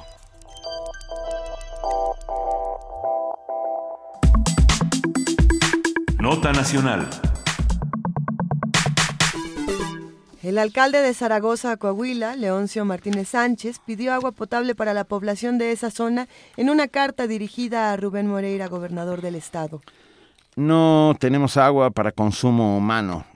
Es el texto que el edil de Zaragoza envió al dirigente estatal ante la falta de agua que han padecido los 17 mil habitantes del municipio, mientras que acusó, y cito, para la cervecera Constellation Brands hay suficiente. Pero eso es lo único que decía esta carta y eso es lo interesante. Eh, es demasiado ¿Un puntual. telegrama? Fue, fue telegrama, exactamente, es muy duro. Eh, de acuerdo con Leoncio Martínez, el consumo de agua de la cervecera dueña de la marca Corona y otras de Grupo Modelo oscila los, los mil, perdón, los, dos, los 1.200 litros por segundo. Además denunció que el abasto a la población es insuficiente desde hace 15 años, en los meses de junio, julio y agosto, cuando los mantos acuíferos se desnivelan al 50%. A partir de lo ocurrido en Coahuila, Sonora y otros territorios del país, Hoy hablaremos sobre el desabastecimiento de agua y los retos que implica en términos de políticas públicas y seguridad nacional, con la maestra Cecilia Lartigue Vaca, coordinadora ejecutiva del programa de manejo, uso y reuso del agua en la UNAM, el llamado Pumagua. Maestra Cecilia Lartigue, muy buenos días. ¿Qué tal? Buenos días, Luisa y Benito. Y Juana Inés también Ay, está Juana aquí. Inés con- anda por ahí aquí, también. aquí estamos Buenos los días, tres. Un gusto Ah, escucharte, Cecilia. Sí, igualmente. A ver, ¿qué tan grave es el problema del agua y cómo se manifiesta en nuestro país hoy por hoy? Es muy, muy grave y lo que pasa es que hasta que no ocurre algún hecho, como ahora lo de Coahuila, Chihuahua y ciertos puntos, entonces no llega a los medios el tema.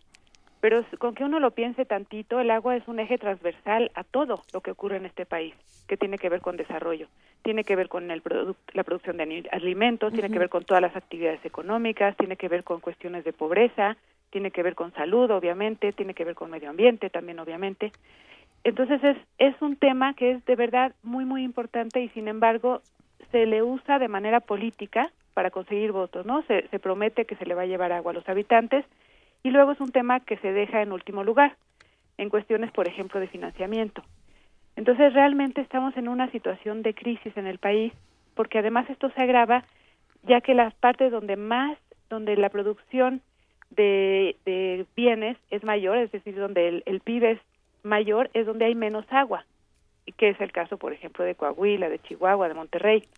Entonces es un tema de verdad crítico al que no se le está dando suficiente atención. De hecho, cuando uno dice que se dedica a ese tema, no causa mayor interés. Sin embargo, el agua pasa por absolutamente todo.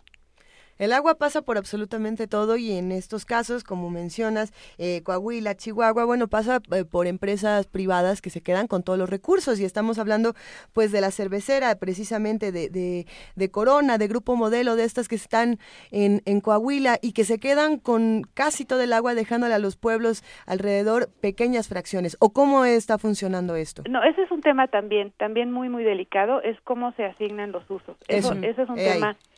Muy muy importante que sí, sí es cierto, o sea, hay veces que se les se le asigna el agua de preferencia a quien genera en teoría mayor ingreso, lo cual es totalmente injusto. Pero también pasa por otro tema que es cómo están funcionando los organismos operadores de agua. Entonces tenemos en el país pérdidas de alrededor del 40%, agua de muy mala calidad, entonces la gente se ve obligada a consumir agua embotellada y de pipa. La gente más pobre es la que más gasta en el agua ya sea embotellado de pipa y en general su gasto por el agua es muy alto. Tenemos problemas severos en cuanto a la vigil- vigilancia de la cloración. Entonces, esto hace que entre que la gente no tiene agua potable y el y la vigilancia, es decir, ver que el agua realmente esté desinfectada, es baja, tenemos como 20 millones de personas que son vulnerables en temas de salud porque no tienen acceso a agua de buena calidad. A ver, pero ¿y, eso cómo se cómo se hace? Digamos, ha habido problemas políticos por el agua y, yo me imagino, no sé cuáles sean las proyecciones, Cecilia, pero me imagino que va a haber más conforme vayan avanzando las sequías, pero pensamos en lo que ha sucedido en California, en lo que sucede, eh, por supuesto, en toda la región yaqui, Sí, claro. en Sonora, ¿no? Ahí hay, Y una, ahora ahí hay una nueva guerra, ¿eh? En el Yaqui. y en Coahuila. Entonces, ¿qué, qué hace? ¿Qué, qué le toca al gobierno? ¿Cómo- ¿Hay algún tipo de regulación? ¿Hay antecedentes? ¿Cómo se, cómo se está trabajando? ¿Qué le toca al gobierno? Bueno, una cosa muy importante es que es a nivel municipal en donde se tiene que dar la parte de la distribución del agua. Digamos que con agua es la encargada de llevar el agua en bloque y a partir de ahí le toca a los municipios. Y un problema muy grave es que los municipios, la mayor parte, no pueden cumplir con esta función por cuestiones de financiamiento, por cuestiones también de falta de, de capacidades, porque el personal cambia en promedio cada dos años. Entonces, se requiere darle, fortalecer a los municipios, una de dos, o se fortalece a los municipios para que sean capaces de hacer el manejo del agua, o se lleva a cabo el manejo vía estatal, fortaleciendo también a los estados. Pero desde el 83, me parece, está puesto en la Constitución que le toca a los municipios.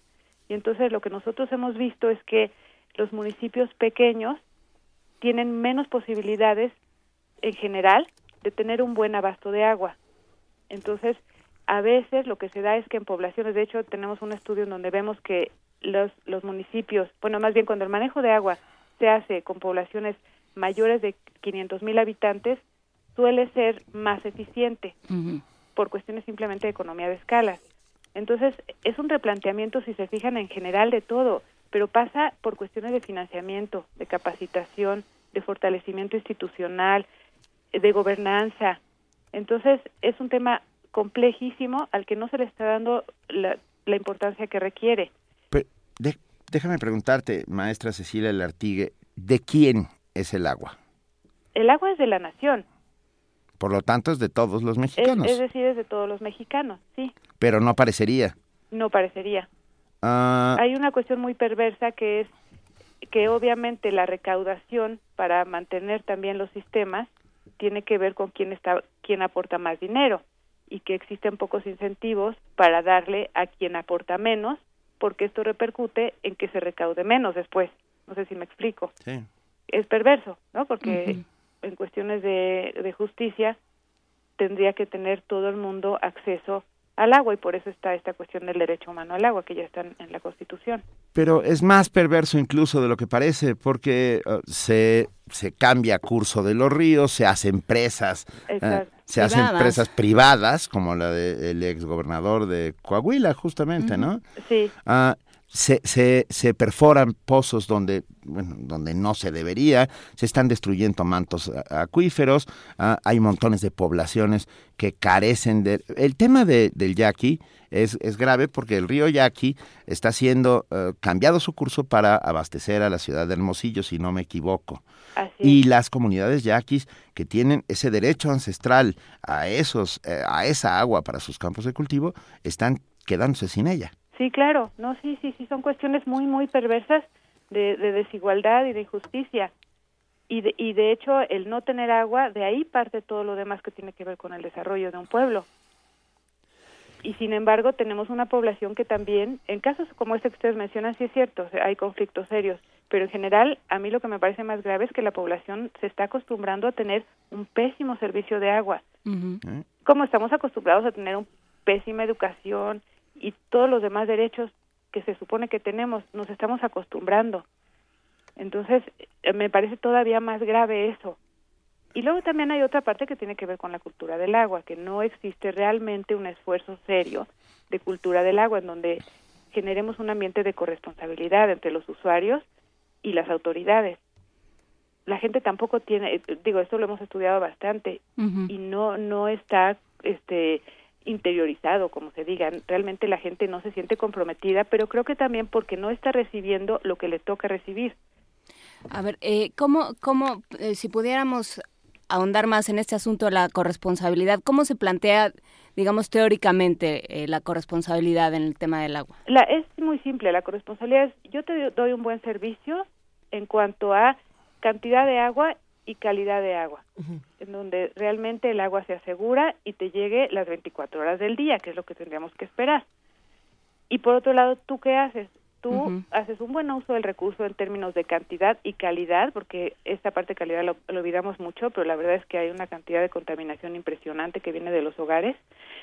Y eh, la otra es la cultura del pago.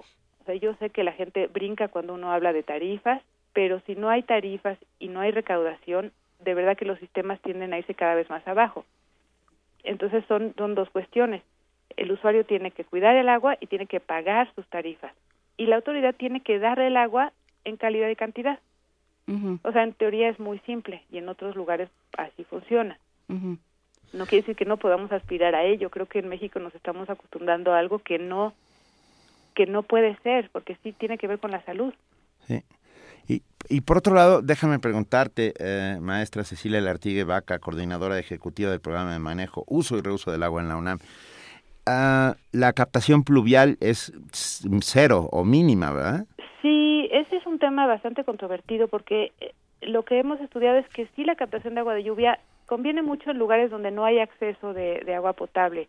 En la misma Ciudad de México, en zonas como Iztapalapa, en las zonas de la Jusco, arriba, eh, ahí conviene mucho pero se ha, se ha calculado cuánto cuesta cambiar toda la tubería, por ejemplo, del Distrito Federal y cuánto costaría poner eh, captación de agua de lluvia en todos los techos y el beneficio es como el triple de cambiar las tuberías en términos de, de cuánta agua se estaría recuperando y en términos de costos económicos. Es como el triple o más. Entonces, llevar, poner agua, captación de agua de lluvia en donde el agua sí llega, no es tan buena idea, porque entonces implica que aumenta la presión de la red y entonces hay más fugas, que hay que almacenar el agua y hay, hay que darle tratamiento para que tenga la calidad adecuada, pero sí en lugares en donde no hay no hay acceso al agua potable. Ahí sí, obviamente conviene. Más bien lo que hay que hacer con la captación de agua de lluvia en muchos casos es reinyectarla al acuífero. Ahí sí. No, nos dan una serie de consejos cuando, cuando tratamos de tener esta cultura sustentable, sobre todo cuando hablamos de agua, ¿no? tómate, date un regaderazo de menos de tres minutos, haz estas cosas, ¿no? Tomes este tipo de agua. Eh, son, muchos estos, a veces hasta lugares comunes de los que se habla, pero ¿qué tanto se, se ejecutan? Es decir, ¿hay alguna estadística de, de cómo los ciudadanos consumimos agua o de cómo estamos manejando nuestra agua? Pues lo único que se puede ver es cuánto es el consumo real en los hogares y, y tenemos, bueno, en promedio a nivel nacional tenemos que se consumen como 100 litros por habitante al día, pero a ese es el promedio. Y entonces eso sería, eso es lo que recomienda la, la OMS, ¿no? La Organización Mundial de la Salud, 100. Pero esto, como es un promedio... Es mucho, ¿no? No, bueno, sí, se supone que es, para, es entre 50 y 100 litros para satisfacer todas las necesidades. Entonces, digamos que a nivel nacional tenemos el promedio, pero hay gente que no, no llega ni a los 15 litros, hay lugares donde no tienen agua ni cada 15 días y hay otros que consumen 500 litros por habitante al día, como gente aquí en algunas delegaciones. Entonces, este, eh, nosotros hemos hecho, hecho encuestas y la gente dice hacer las cosas, pero bueno, de ahí a que las haga realmente no, no nos consta. A ver, eh, es que sí, es, es, gigantesco. A ver, pero volviendo a lo que decía Luisa de la captación de, de agua de lluvia, o sea, por tu respuesta, Cecilia, entiendo que en realidad en una gran mayoría de los lugares sí hay agua, sí hay agua suficiente. No, no, no, no, no. A ver. No, lo que yo digo es, no, no sé si se acuerdan que la, la otra vez que fui al programa les decía que hicimos un estudio donde encontramos que 14% de los mexicanos tiene agua a las 24 horas del día, sí. o lo dice así. Esto quiere decir que hay muchos, muchos lugares en donde el agua no llega, bueno, es más, nada más la mitad tiene agua una vez al día, al menos. Esto quiere decir que hay lugares en donde el agua definitivamente no llega, o llega cada semana, o llega cada 15 días. En esos casos no queda más que, bueno, lo que quedaría es que sí les llegue el agua, pero son lugares en donde sí se puede poner los sistemas de captación de agua de lluvia, digamos porque no hay de otra. ¿No? Y, y sí, dependiendo de cuánta, cuánto llueva. O sea, eh, aquí llueve 800 milímetros al año. Entonces, eso en teoría es como lo mínimo para que sí funcione tener estos sistemas de captación de agua de lluvia. Pero eh, es muy caro poner una cisterna, darle tratamiento al agua porque no forzosamente tiene la calidad adecuada. Y normalmente la, la vamos a captar cuando llueve y la vamos a usar cuando ya no está lloviendo. Entonces esto implica un almacenamiento en muchos casos que puede llevar a contaminación. Mientras que el agua de, se supone que el agua que va en la red lleva la calidad adecuada y entonces nosotros deberíamos estar utilizando sobre todo esa agua y dejar la captación de agua de lluvia para zonas en donde el agua potable no llega o llega demasiado poco. Eh, eh, estoy hablando en términos de costo-beneficio, ¿no? Eh, porque eso está estudiado. Ahorita no tengo la cifra exacta, pero sí les puedo decir que al menos en esos términos es como el triple lo que se capta al, al mejorar las redes para que disminuyan las pérdidas. Y nos hacen una pregunta eh, que creo que es interesante para luego hablar de, la industria y cómo utiliza el agua y cómo se le regula. ¿Cómo la eh, mal utiliza? ¿Cómo se le regula? Sí. Eh. ¿Qué porcentaje del consumo nacional es industrial y para agricultura y cuánto es para uso residencial o para uso humano, pues? Sí, a nivel nacional la agricultura se lleva como el 70% del agua y desperdicia alrededor del 40%. El consumo después sigue el consumo doméstico, que, ay, yo soy pésima para las cifras, pero es alrededor del veintitantos por ciento, y luego me parece que sigue el industrial. Ahora, la Ciudad de México, ya cuando estamos en el contexto urbano, es diferente. Ahí es, el consumo doméstico es el que se lleva la mayor parte. Me parece que es como el 60%. ¿Y qué pasa con este 40% de desperdicio de la agricultura? Pues es un tema muy complejo porque por un lado es cierto que es para la producción de alimentos, pero también tenemos una un desperdicio de alimentos impresionante que también lleva agua y tenemos pérdidas en las redes que son muy altas, además de un fenómeno natural que es la evapotranspiración. La gran parte del agua que llega al cultivo se evapora simplemente por la por lo que absorben las plantas y, y por la incidencia del, del sol. Entonces ahí se tiene que trabajar mucho, hay, hay controversias, ¿no? Porque sí es cierto que es para alimentos que todos consumimos, pero seguramente se puede usar de manera más eficiente. Cecilia, hemos platicado en otras ocasiones, nos gustaría seguir hablando contigo. Eh, antes de despedirnos, cuéntanos, por favor, qué es lo que están haciendo desde Pumagua y cómo podemos acercarnos a ustedes. Sí, bueno, en Pumagua hemos desarrollado un modelo de manejo eficiente del agua que pasa por la cuestión de calidad, cantidad y participación social. Entonces, eh, hemos logrado disminuir las pérdidas a la mitad. También eh, tenemos agua que ya se puede beber de la llave y estamos justamente viendo de, instalar despachadores de agua. Ya se han instalado como 20 y ayer con la dirección de obras planeamos instalar alrededor de 100 más. Y también el agua residual tratada ya cumple con la calidad, lo cual implica que se pueden usar los jardines con total seguridad. Bueno, los jardines que se vean con agua tratada y en la parte de comunicación nos centramos mucho en participar con los alumnos. Entonces se están desarrollando muchas propuestas, además de una participación muy, muy fuerte con todas las dependencias y entidades, en donde todas, bueno, más o menos como el 85% de ellas ya tienen al menos una de las acciones que nosotros les recomendamos. Y se pueden acercar con nosotros, eh, puedo darles mi correo personal, que es C de Cecilia, luego Lartigue, mi apellido, B de Bueno, arroba y INGEN como Instituto de Ingeniería punto unam punto mx o contacto arroba y eh, pumagua punto unam punto mx ¿Y cómo, cómo es este vínculo con, con las dependencias? Porque creo que ahí es donde, donde, está el, eh, donde está el asunto, ¿no? Si ya se están haciendo los estudios, pues qué tanto están permeando Ah, con las dependencias gubernamentales. A las dependencias gubernamentales. Eh, nosotros trabajamos muy directamente con la Conagua. Entonces, eh, la encuesta que realizamos fue con la, la aplicó el INEGI, pero fue para la Conagua.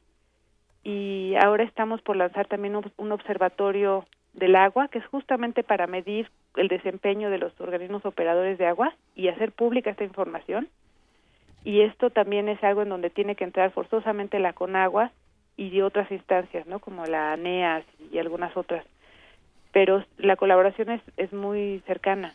También hemos trabajado con el sistema de aguas de la Ciudad de México. Venga, pues estaremos muy muy pendientes eh, de todo de todo esto.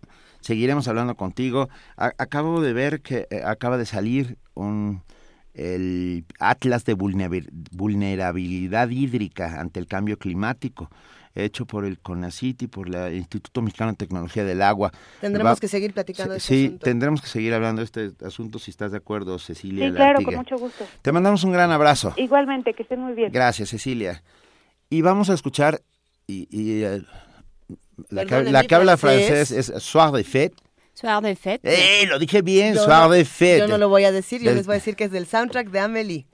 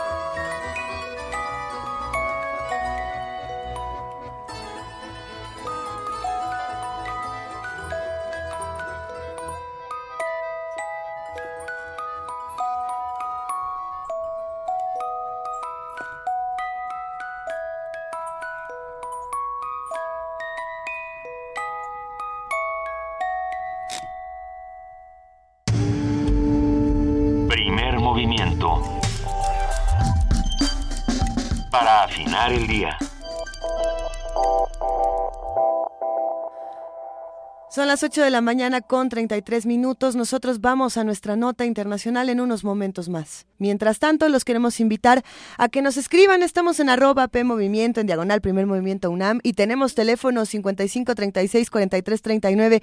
Y que te y qué bueno que te gusta, Amelie. ¿A quién más le gusta? Recomiéndenos más música de soundtracks. ¿Qué quieren escuchar por acá? No me han recomendado poema para poesía necesaria. Yo nada más lo dejo ahí. Y ahora sí, vámonos a la nota internacional y regresamos. Nota Internacional. La Suprema Corte de Estados Unidos bloqueó la acción ejecutiva del presidente Barack Obama que protegía a 5 millones de indocumentados de la deportación. Se trata de una orden para otorgar acción diferida de deportación a padres de ciudadanos y residentes, DAPA, y la extensión a tres años del programa de acción diferida para jóvenes indocumentados, DACA. A pesar de que esta extensión no se autorizó, el programa de dos años permanece vigente. El el eh, programa supremo, perdón, el Tribunal Supremo emitió un fallo dividido de 4-4 que congeló los programas DACA y DAPA promovidos por Obama. Sin embargo, este empate no significa que los jueces se hayan pronunciado en contra de la orden presidencial, sino que no hubo una decisión legal al respecto. Esta indecisión tiene un importante impacto social y político y ha despertado la controversia porque si la Cámara de Representantes se niega a aprobar o discutir una reforma migratoria, la situación legal y social de millones de familias quedaría en la incertidumbre. Para conocer más sobre estas reformas, lo que proponían y lo que implica la decisión de la Suprema Corte estadounidense, esta mañana nos acompaña la doctora Alejandra Castañeda, coordinadora del Observatorio de Legislación y Política Migratoria del Colegio de la Frontera Norte. Buenos días, doctora. Buenos días. Hola, muchas gracias por acompañarnos. Ah, buenos días, ¿qué tal? Hola. Muchísimo gusto de estar aquí. Muchas gracias. ¿Qué, ¿Qué implican las reformas DAPA? Bueno, DAPA es una propuesta de, del Ejecutivo, del presidente Obama, para diferir la deportación de los padres de ciudadanos o de residentes. Y eso lo que implica es que un, como 5 millones de gentes podrían permanecer de manera legal, eh, tener una estancia legal en Estados Unidos, ¿no? Pero, eh, eh, a ver, la propuesta es que los padres migrantes de hijos nacidos en los Estados Unidos ah, tuvieran una suerte de tregua. De, sí, como una especie de amnistía, ¿no? No solo de los ciudadanos, sino algunos eh, casos son de residentes, ¿no? Que tienen nada más la residencia, ¿no? El green card. ¿Y se les iba a dar la nacionalidad? ¿Eso era lo que proponía la reforma? ¿Un permiso de trabajo? no, para nada. No, lo único es que no se les iba a no iban a estar en riesgo de ser deportados y iban a poder obtener el permiso de trabajo. Entonces es una especie de legalización, ¿no? Sin ser una legalización, nunca iban a poder tener el camino a tomar la residencia ni la ciudadanía. ¿Y cuáles fueron las, los argumentos de la Suprema Corte? No, la quien metió el caso a corte fue el gobierno de Texas. Este y ese caso llegó hasta la corte y la corte digamos ni se pronunció ni a favor ni en contra no desechó el caso no se tuvieron un empate porque solo hay ocho ocho jueces en la corte porque los republicanos no han permitido elegir el noveno. Pero pero cuéntanos por favor qué significa un empate como este lo que significa en términos legales es que se regresa a la decisión de la corte anterior que es el quinto circuito que se pronunció en contra de que se aplique el programa DAPA. Y lo que significa es que no puede, el gobierno no se puede aplicar la orden ejecutiva, quiere decir que estos cinco millones de personas no pueden aplicar este programa de acción diferida, ¿no? Eh, las órdenes ejecutivas del presidente Obama pasan por el canal de la Suprema Corte? No deberían. No debería, ¿no? Una, una orden ejecutiva eh, generalmente eh, significa... Pues es una orden ejecutiva. Exactamente. Sí. Entonces, este, lo que pasa es que el gobierno de Texas argumenta que esa orden ejecutiva está metiéndose dentro del ámbito de lo estatal, ¿sí? Les está implicando una gran, unos grandes costos, ¿no? entonces, esa es el, la argumentación de Texas. Y el, el Ejecutivo dice, bueno, yo tengo el derecho de decir a quién deporto y a quién no, ¿sí? porque eso es una acción diferida. ¿sí? Ajá. Eh, y ese es, es- esa es mi prerrogativa como Ejecutivo. Entonces, todo, bueno, esto se, se va a corte. El juez lo que decide, el primer juez, decide, bueno, mientras se discute el mérito de este argumento, dis- de- suspendemos que se aplique el programa. ¿sí? Y entonces, en realidad, lo que fue a Suprema Corte es la suspensión, la orden de suspensión previa, digamos, que dijo el juez.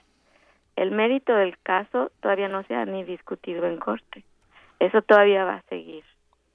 Esto quiere decir que todavía tenemos para largo rato el tema de Sí. DAPA. Claro, el problema aquí es que, bueno, Obama ya va de salida. Entonces, una vez que Obama sal- sale, pues ya su orden ejecutiva ya ya no aplica. ¿sí? Las Entonces, orden- el siguiente el siguiente el siguiente presidente tendría que decir, bueno, yo sí quiero seguir o no. Ajá. Ok.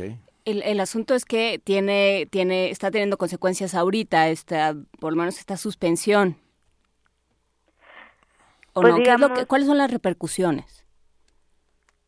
Las repercusiones son más bien en, en, la, en términos de la esperanza de poder regularizarte, ¿no? La gente que no se, que no está regularizada, digamos, sigue sin estar regularizada. Ellos con DAPA podrían empezar a regularizar su estancia, ¿no? De una cierta manera, como los Dreamers, ¿no? Los Dreamers de, ya han podido regularizar su estancia con el programa que una orden ejecutiva de Obama en 2012, ¿no? Que que sí aplicó, que nadie discutió, nadie metió a corte, entonces está aplicado ese programa, ¿no? Entonces DAPA no es es el cua- el programa que no entró. Sí, la consecuencia es, o sea, estas personas siguen siendo lo- viviendo de la misma manera en que estaban viviendo antes, ¿no? De manera indocumentada. Y corren peligro de que se les deporte en cualquier momento. Siempre están en ese riesgo. Ahora, siempre. una, una pregunta, eh, doctora Alejandra Castañeda, eh, coordinadora del Observatorio de Legislación y Política Migratoria del Colegio de la Frontera Norte. Ah, ¿Cómo ha sido tomada esta decisión eh, del gobierno de Texas de entrada? ¿No ha habido manifestaciones públicas al respecto? Bueno, eh, en, en Washington había mucho, un- todo un conglomerado de organizaciones que apoyan a los migrantes y que estaban afuera de la Suprema Corte y lo tomaron, bueno, fue un balde de agua fría para empezar y pero digamos que lo que sucede es que todas estas organizaciones lo que hacen es que ah no bueno esto esta con esta decisión lo que vamos a hacer es vamos a ir a, a las comunidades latinas a promover el voto sí esa es la respuesta la respuesta es nos vamos a ir al voto no para garantizar que quede un presidente demócrata no Sí. y esa es la acción la, y esa es una acción y la otra acción es en la corte ¿Y cu- cuál ha La- sido la postura de Hillary Clinton pensando en un presidente demócrata? Eh, bueno, pues es la, la candidata. ¿Quién, ¿Cuál ha sido su postura con a este respecto, con respecto a los migrantes y a este tipo de reformas? Oh, ella apoya este tipo de reformas. Es, es a favor de estas reformas. Ella, eh, si no, ella yo pienso que, bueno, por un lado renovaría DACA, el, el programa DACA, y meter y seguiría el caso en la corte, además de, de tener que, digamos, la negociación en realidad lo que se tiene que hacer es que el Congreso tiene que aprobar una reforma, ¿no? Porque lo que tiene que cambiar es la ley y quien hace las leyes es el Congreso. Ujú. Y el Congreso, pero el Congreso ahorita es, es republicano, ¿no? Sí, entonces en el Congreso no se va a cambiar nada hasta que no cambien las fuerzas, de, la relación de fuerzas. Y la relación de fuerzas está, está supeditada a un tiempo largo. Eh, la pre- eh, ¿Están organizadas estas asociaciones? ¿Hay asociaciones de migrantes o de hijos de migrantes que estén por el, eh, el favorecimiento de la ley DAPA? Sí, hay muchísimas organizaciones en Estados Unidos de, de todo tipo, de todas nacionalidades, em, en diferentes estados que están haciendo este este tipo de, de trabajo de pues de abogacía, no no de abogacía, de de apoyo, ¿no? Claro, y lo que lo que dijo Obama cuando cuando se hizo el anuncio de que se iban para de que se detenían estas estas reformas de que se, se detenía su, su orden ejecutiva, su programa fue que eh, que ese no era el país que él quería, que ese no era el país que, que debía ser. Y, este, y, qué pasa con, con eso? ¿Que ¿Hay cifras sobre el trabajo que están llevando a cabo esos migrantes? ¿Hay cifras de qué tanto ayudan a la, a la producción? A la economía. O sea, ¿qué tanto eh, afectaría que se fueran, que los deportaran a todos? Sí, bueno, hay muchos estudios. Yo no te podría dar ahorita cifras, números exactos de qué, cuál es el, el monto que, que, digamos, que contribuye el trabajo de los migrantes a la economía de Estados Unidos. Hay muchos estudios, incluso estatales, a nivel estatal, eh, de porque también es a nivel más más local, no la influencia del trabajo migrante en Texas, por ejemplo, que que mete esta demanda, es muy fuerte, o en California, California que es la sexta economía del mundo, pues sin los migrantes no saldría, ¿no? Este, entonces tenemos todos estos eh, digamos, lo que se tiene que argumentar eh, y convencer al público norteamericano es precisamente sobre el monto de la contribución y cómo es que esta contribución sucede para que la gente entienda aquí que los migrantes sí contribuyen, ¿no? Ahí es donde ha habido una gran falla porque no se promueve esto, este tipo de información, ¿no? En el público en general. Vale, pues eh, doctora Alejandra Castañeda, coordinador del Observatorio de Legislación y Política Migratoria del Colegio de la Frontera Norte, muchas gracias por estar esta mañana con nosotros. Estaremos en contacto viendo qué sucede con la ley DAPA eh, y en los próximos días y, quién va a tomar esta bandera. En una de esas, eh, la candidata demócrata Hillary Clinton seguramente la, la tomará en sus manos para llevarla adelante. Muchísimas gracias. Por nada, y muchísimo gusto estar con ustedes. Igualmente, hasta luego. Gracias, hasta luego. Y para nuestros amigos migrantes, ah, ayer estuvo aquí con nosotros eh, Susana Harp contándonos todo esto sobre Tlahuitoltepec. Así es. Bueno, pues hoy tenemos la canción mixteca, uh, Sones de Tierra y Nube, así se llama el disco, con la banda filarmónica de capacitación musical y desarrollo de cultura Mije y el gran flautista Horacio Franco. Venga.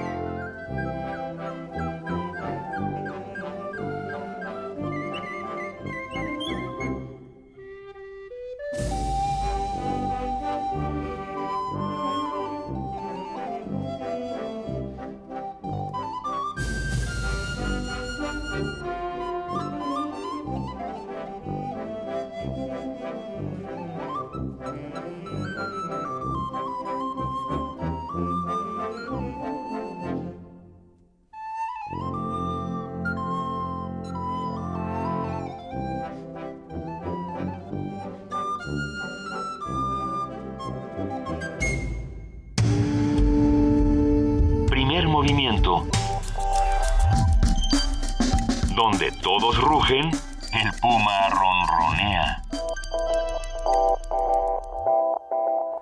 8.50 y ¿qué creen? Tenemos pasó, boletos. Tenemos boletos, tenemos boletos. ¿De qué son los boletos, Benito? De la el Tesunam, el, El taller, taller coreográfico coreográfico. de la UNAM. Yo lo sé, lo sé, no me regañen Ah, todos ¿verdad? de golpe. Ah, estaba, ¿verdad? estaba, estaba probando si estaban despiertos. Eso es. Ah, tempo- el, el taller coreográfico de la UNAM, temporada 95 en homenaje a la maestra Gloria Contreras. Y cierran la temporada con la consagración de la primavera y Eiowa, obras cumbre de la coreógrafa Gloria Contreras. Viernes primero de julio en el Teatro Arquitecto Carlos Lazo a las 12.30 horas, entrada libre al público general. Y el domingo eh, 3 en la sala Miguel Covarrubias del Centro Cultural Universitario a las 12.30 horas y es ahí donde tenemos 10 pases dobles, porque eso sí cuesta. 10 pases dobles para la función del domingo, 3 de julio, en la sala Miguel Covarrubias. Los boletos se entregarán de 11.30 a 12.15 el mismo día de la función en la oficina del taller coreográfico, ubicada arriba de los cines, en el primer piso, Sí. arribita de los cines. Ah, se van por Facebook, en Todos la publicación. Nombre completo, más hashtag taller coreográfico. He seguido las instrucciones al pie de la letra, querida Vania. De todas maneras te va a regañar. Ok. Querida Vania. Pero bueno, yo hago mi mejor esfuerzo sí. diario. Te va a Todos calificar los días esfuerzo, hago mi ¿eh? mejor esfuerzo. Mientras se van estos boletos por Facebook, es momento de que platiquemos con nuestros amigos del Programa Universitario de Estudios de Género. Precisamente tenemos en la línea a Marisa Ruiz, becaria postdoctoral en el PUEG, que habla sobre el informe de Amnistía Internacional Sobrevivir a la muerte, tortura de mujeres por policías y Fuerzas Armadas en México. Un tema muy duro, Marisa, buenos días.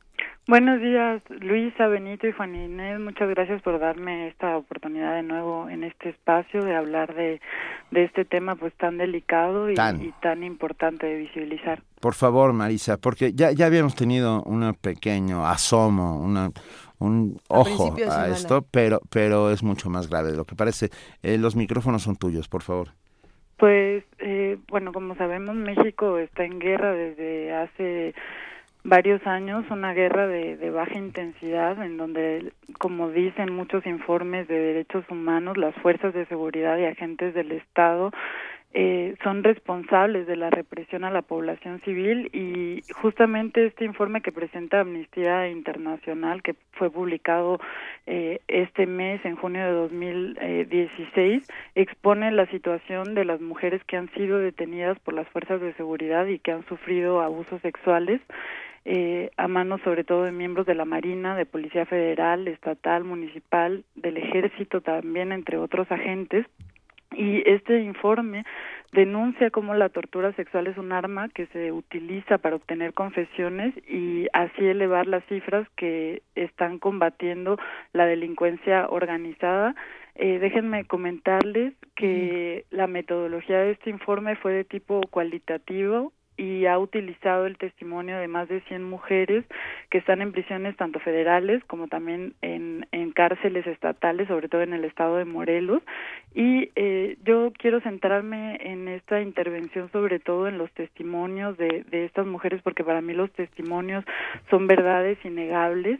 Eh, algunas de ellas han utilizado pues sus nombres reales, se han atrevido a denunciar y algunas otras han utilizado eh, seudónimos para proteger su identidad y en el informe que brinda Amnistía Internacional eh, se brindan más de 10 testimonios representativos de la investigación. Eh, Como les digo, voy a comentarles algunos. Por ejemplo, eh, Fernanda Índigo, que, que es trabajadora sexual eh, de bajos recursos, madre de dos hijos, en su declaración a Amnistía Internacional, narró cómo eh, cuando fue detenida fue eh, eh, tomada como novia de un delincuente y durante su detención fue abusada física y sexualmente por las fuerzas de seguridad. Eh, les voy a dar algunos datos eh, en relación a, a lo que presenta este informe. Las mujeres representan poco más del 5% de la población penitenciaria nacional eh, y respecto a la población penitenciaria federal, las mujeres constituyen casi el 7% según cifras actualizadas en enero de 2016. Había 3.285 mujeres en prisión acusadas de delitos federales y la gran mayoría de las mujeres recluidas en prisiones federales están allí por un primer delito, en su mayor parte un delito relacionado con las drogas y según este informe la mayoría de estas mujeres son mujeres pobres. Eh, esto ya la, la teoría feminista anticarcelaria eh, y que critica al sistema punitivo eh, criminal, pues lo ha señalado desde hace mucho tiempo que son sobre todo las mujeres pobres las que están encarceladas, no nada más en México, sino en todo el mundo. Es decir, las mujeres más vulnerables de la sociedad son las que están eh, encarceladas y también según datos de las comisiones locales y nacionales de derechos humanos, solo en 2013 se presentaron más de, más de 12 mil denuncias de tortura y otros malos tratos ante estos organismos en todo el país, donde 8.943 de las posibles víctimas eran hombres y 3.618 eran mujeres. Eh, y, claro que, que estas cifras eh, no, no, no coinciden con, con lo que pasa en la realidad, porque para hacer una denuncia de, de tortura, ustedes saben lo complicado que es. Eh, pero déjenme contarles también otro testimonio eh, que aparece en este informe de Amnistía Internacional de Mónica Esparza, que ella declaró haber sido violada por un grupo de policías eh, ante la mirada de, de los soldados eh, ella eh, iba en un cruce de caminos con su pareja y, y de pronto la de, la detienen eh, y, y, y, es violada por las fuerzas de seguridad. Una de las cuestiones que este informe revela es que más de 33 de las 100 mujeres entrevistadas en este informe denunciaron haber sido violadas durante los, los arrestos. Uh -huh. eh, y, y, bueno, también otra de las cosas que cuenta el, el informe es que eh, para, para poder hacerlo, eh, fue muy difícil eh, hacer pues que, que las mujeres dieran su, sus testimonios eh, y de hecho eh, los miembros de Amnistía Internacional que fueron a, a las eh, cárceles eh, federales y a las cárceles estatales eh, sufrieron también cierto ciertas amenazas y, y ciertas eh, infiltración en, en, en el proceso de la investigación. Entonces no es fácil declarar eh, violaciones sexuales, no es fácil declarar que te han torturado sexualmente, uh -huh. no es fácil declarar que, que has recibido eh, descargas eléctricas, que te han amenazado con, con un arma de fuego, que, que, que te han amenazado para hacer cosas que, que, que tú no quieres. Marisa, eh, sí. Pero, pero yo te diría, no es fácil, pero se ha hecho, ¿no? Pienso en lo que hemos hablado contigo precisamente sobre las mujeres quechi en, en Guatemala, en, las, en la tortura que sufrieron por parte del ejército y cómo se les ha ido dando justicia. ¿Cómo sí. podemos ir, irle dando cauce a esto? En, pues yo creo que una de las cuestiones más importantes de este informe son las recomendaciones que uh -huh. hacen a la Presidencia de la República, a la Secretaría de Gobernación, a la Procuraduría General de la República y al Congreso. Son unas recomendaciones muy específicas que, que necesitan eh, dar atención uh -huh. eh, y, y por ejemplo para para la presidencia de la República lo primero que piden es ordenar que se retire de inmediato a las fuerzas armadas de las labores de seguridad pública uh -huh. eh, para las que no han recibido formación y por las que no rinden cuentas además para la secretaría por ejemplo de gobernación se pide que se refuerce el mecanismo de seguimiento de casos de tortura sexual cometida contra las mujeres eh, para la Procuraduría General de la República también se pide acelerar el trabajo de la unidad especializada en investigación del delito de tortura, que, que si bien eh, ya está esa unidad especializada, todavía hace falta mucho por hacer y también a, a, al Congreso adoptar una una ley general contra la tortura porque estamos viendo que esto sucede eh, cotidianamente en los arrestos hay muchísimas eh, denuncias también por ejemplo a, a eh, por sí díganme. no perdón Marisa uh, podríamos seguir hablando del tema la próxima semana sí, estamos sobre todo a la luz de la ley de la ley general de, de la tortura. ley no sí lo lo hacemos Sí, exactamente. Vamos a, a seguir hablando. Por favor. Y, y, solo quiero decir que, que, pues, en síntesis, en este informe se, se expone esta tortura sexual hacia las mujeres, que también es parte del feminicidio, porque aunque no se aniquila completamente los cuerpos, tal como sería la definición del feminicidio, sí que tiene como fin exterminar a quienes se consideran como enemigos y en este caso quienes son acusados como delincuentes y, y como participantes del narcotráfico. Te agradecemos muchísimo por esta participación fundamental, Marisa Ruiz. Hablemos del tema la próxima semana porque es importante. Muchísimas gracias. Muchas gracias, Luisa Benito y Juan Inés. Hasta luego. Hasta luego. Hasta luego. Primer movimiento. Información azul y oro.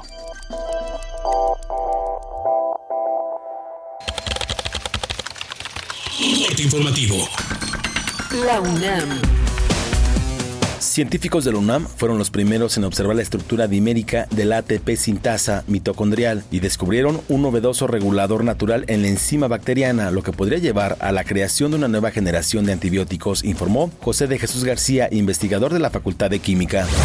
Del 4 al 24 de julio, diversos museos de arte de la UNAM mantendrán sus puertas abiertas. Entre estos espacios se encuentra el Museo Universitario Arte Contemporáneo, el Centro Cultural Universitario Tlatelolco y el antiguo Colegio de San Ildefonso, recintos que ofrecerán a los visitantes exposiciones especiales y recorridos guiados. Nacional. En Chiapas, la Coordinadora Nacional de Trabajadores de la Educación determinó permitir el paso de pipas de combustible. Sin embargo, resolvió que mantendrán los bloqueos carreteros y los cierres de puentes internacionales en la frontera de México con Guatemala. Comerciantes de mercados de la capital de Oaxaca y del istmo de Tehuantepec afirmaron que es falso que haya desabasto de alimentos debido a los bloqueos de la Coordinadora Nacional de Trabajadores de la Educación. En tanto, Omar Hernández, gerente de Liconza en el estado, reportó que de las 2.457 tiendas, 1.000 se encuentran surtidas al 70%. Juan Díaz de la Torre, presidente del Sindicato Nacional de Trabajadores de la Educación, pidió la intervención de la autoridad federal para que los gobiernos estatales cumplan con los nombramientos y ascensos a quienes participaron en la promoción a directores y supervisores.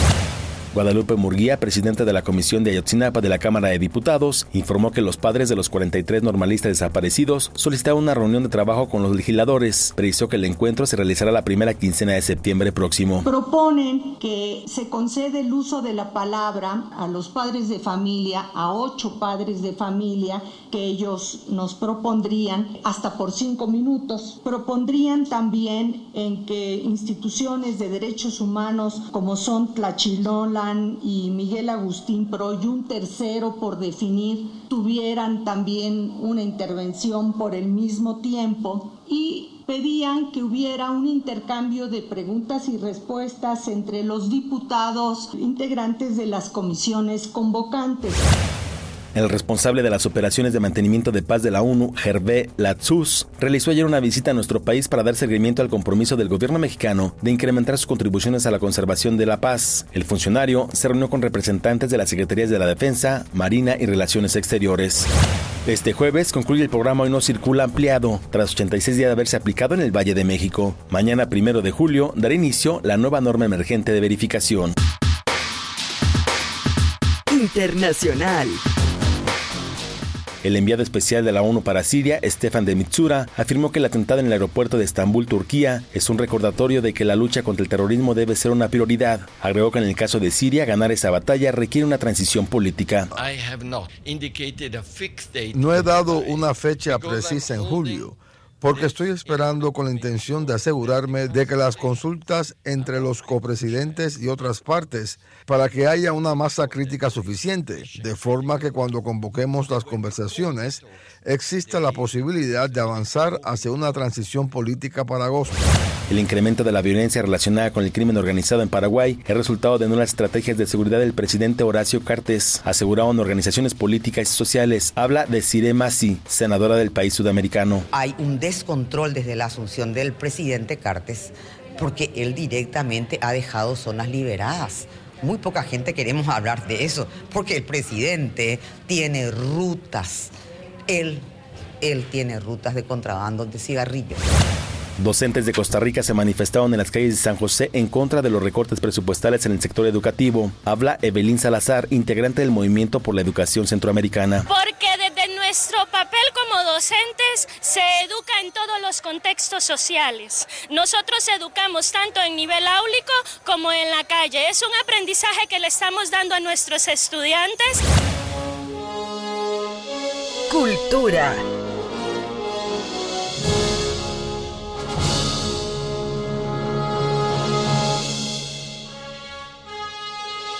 Murió el escritor estadounidense Alvin Toffler a los 87 años. Es considerado como un autor futurista por su predicción de fenómenos tecnológicos y económicos globales. El shock del futuro y la tercera ola son algunas de sus obras más reconocidas.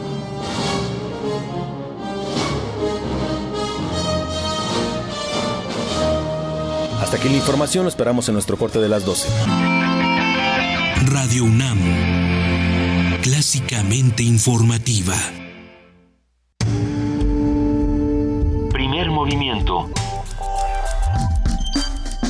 Donde todos rugen, el puma ronronea. El rito comienza en el escenario. Los sonidos emergen, deambulan por el recinto, se cuelan en los oídos y estremecen los sentidos. Festival Intersección. los encuentros sonoros de Radio UNAM. Todos los viernes a las 21 horas en vivo desde la sala Julián Carrillo. Escúchalos a través del 96.1 de FM, www.radiounam.unam.mx o ven a Adolfo Prieto 133 Colonia del Valle, cerca del Metrobús Amores. La entrada es libre.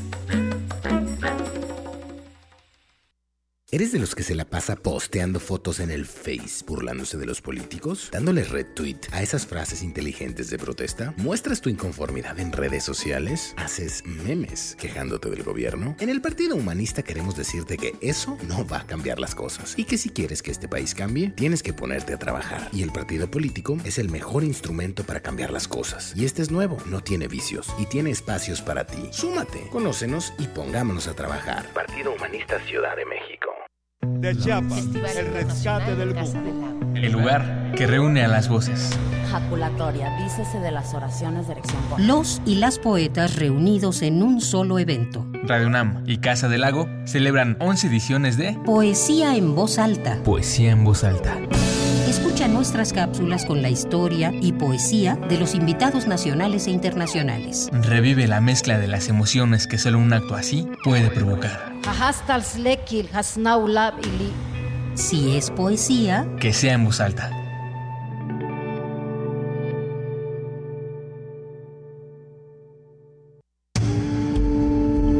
Primer movimiento. Donde la raza habla. 9 de la mañana, 7 minutos. Tenemos una nota. El entorno social y la información genética son factores que pueden alterar una personalidad y convertirla en psicópata. La información con nuestra compañera Virginia Sánchez.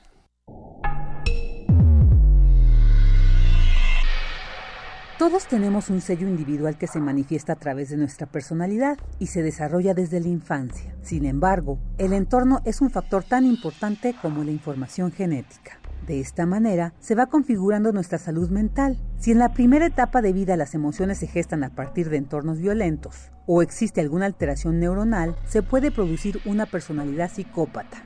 En nuestro país, alrededor de 900.000 personas padecen este trastorno, informó la doctora Feji Ostrowski de la Facultad de Psicología de la UNAM, quien comparte con Radio UNAM algunas de las características de la enfermedad. La psicopatía tiene un componente genético y un componente medioambiental. Este trastorno de personalidad, que no es un trastorno psiquiátrico, no es que las personas estén escuchando voces o que, que les digan ve a matar a alguien o hace estas cuestiones malas, eso es psiquiátrico. Esto es un trastorno de personalidad que se va a manifestar en tres esferas. En la esfera interpersonal, que son individuos que utilizan a los demás para sus propios fines. En la parte emocional, son gente que tiene problemas para experimentar las emociones de los demás, para empatizar, por eso pues muchas veces utilizan a las personas para sus propios fines y son individuos egocéntricos y son superficialmente encantadores. Creo que muchos conocemos este tipo.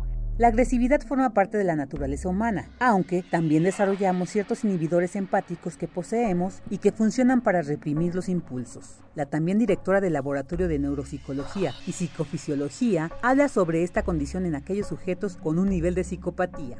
La agresión es inherente al ser humano. Los humanos compartimos con otros mamíferos un sistema biológico para responder agresivamente. Imagínate una loba que no pueda defender a sus críos, igual que una mamá que no defienda a sus críos. Entonces tenemos estructuras cerebrales, sistemas nerviosos autónomos y de tanto periféricos como centrales que nos ayudan a responder la agresión. Pero la violencia es una agresión hipertrofiada, es una agresión que tiene la intención de causar un daño físico, psicológico a los demás. Y entonces ahí encuentras que es que la gente violenta va a tener ciertas características de riesgo individuales, ciertas características de riesgo familiares, riesgos tanto en la escuela como en la sociedad. Y cuando se juntan todas estas variables, tiene estos individuos que, que no es que sean tan frecuentes, pero que ahí están y que son los que causan los peores crímenes contra el ser humano. Este trastorno se presenta en todos los medios socioculturales y aunque no existen datos actualizados, se prevé que factores ambientales como el estrés, la angustia y la violencia incidan en el incremento de casos que, de acuerdo con la experta, podría alcanzar hasta el 3% de la población. Para Radio UNAM, Virginia Sánchez.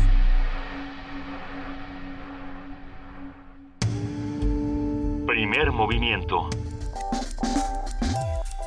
La vida en otro sentido.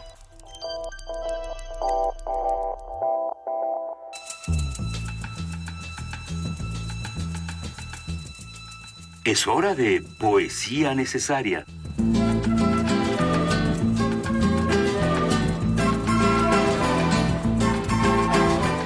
Siendo las 9.11 de la mañana, nuestra querida Luisa Iglesias ha encontrado a un poeta español que no conocemos. No, eh, es, es, un poema que espero que les guste. El poeta se llama Cristian Tubao, es de Barcelona y es joven, nace en 1977, representante de la poesía española contemporánea. A mí me parece muy interesante su trabajo. Eh, y recibimos algunas recomendaciones. René Ostos, gracias por tu recomendación, pero no me mandaste el link, entonces no lo pude encontrar. Pero claro que la próxima vez eh, leeremos el poema de, me parece que de se Daisy llama Zamora. El, el, niño, el de Daisy Zamora hay uno que se llama El niño más pequeño. Ese es otro. Ese es otro de un poeta de Kosovo, si no me equivoco. Tenemos, tenemos este poema de Cristian Tubao que se llama De cuando no aún el poema. Uno. ¿Por qué no empezar otra vez por el medio y caminar de afuera afuera o de adentro adentro? ¿Por qué no andarse quieto? ¿Por qué no continuar lo que nunca comenzó de nuevo? Seguir doblando un poco más aquella coma hasta que dé la vuelta. Dos.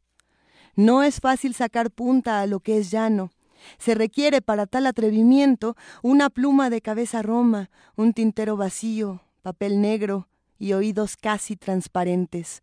Tres. O voltear la disyunción pacientemente hasta que se haga cóncava y cónyuge, y que dé lo mismo ser peonza o mármol, nacer de piedra o llanto, abrir una pregunta y un temblor en cada nombre, para que el pan no sea igual que el pan y un beso nunca sea el mismo beso. Primer movimiento. Escucha la vida con otro sentido.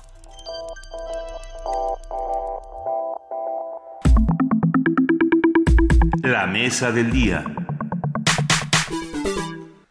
9 de la mañana, 13 minutos, y ustedes saben que es jueves y por lo tanto hay mundos posibles.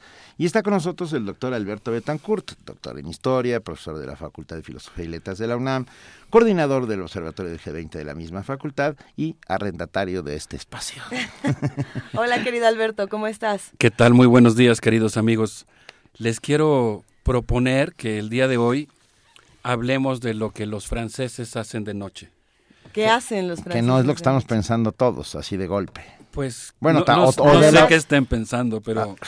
me parece que es un tema sugerente e importante para entender una de las claves políticas del siglo XXI. Hay un texto que me imagino que ustedes conocen, eh, precioso, que se llama Dispositivos Pulsionales, escrito por Jean-François Lyotard. En ese libro hay un capítulo fabuloso que se llama La muerte del obrero Pierre Auvernet.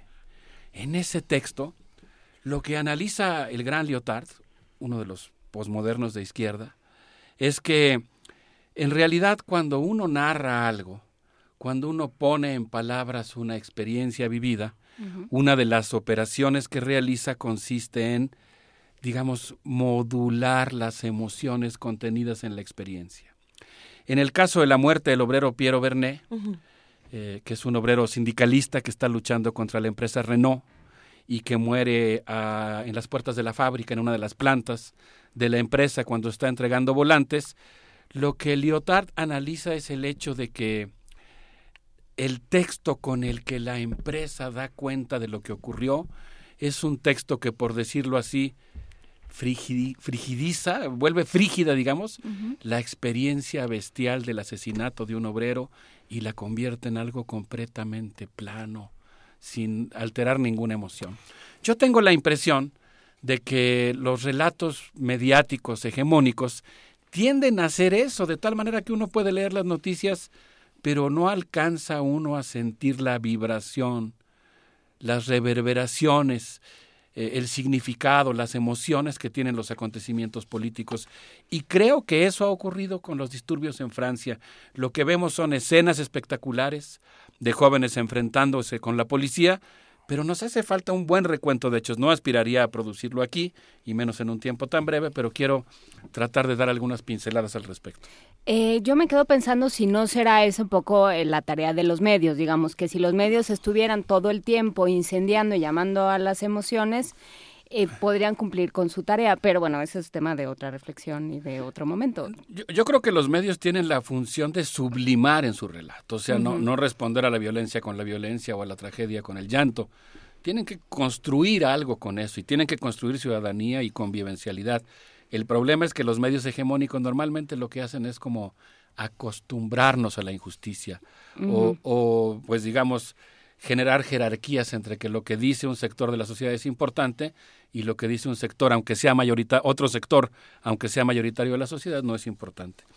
De acuerdo a mi amigo, el historiador Quetzal Argueta, el gobierno aprovechó en Francia los atentados en París y Saint-Denis del 13 de noviembre de 2015 para reorientar la discusión pública, crear un clima conservador, desmantelar derechos y contener la expresión política de los ciudadanos. El miedo fue aprovechado por la derecha para generar la sensación de que los migrantes eran los culpables del desmantelamiento del Estado benefactor y toda la angustia que eso provoca.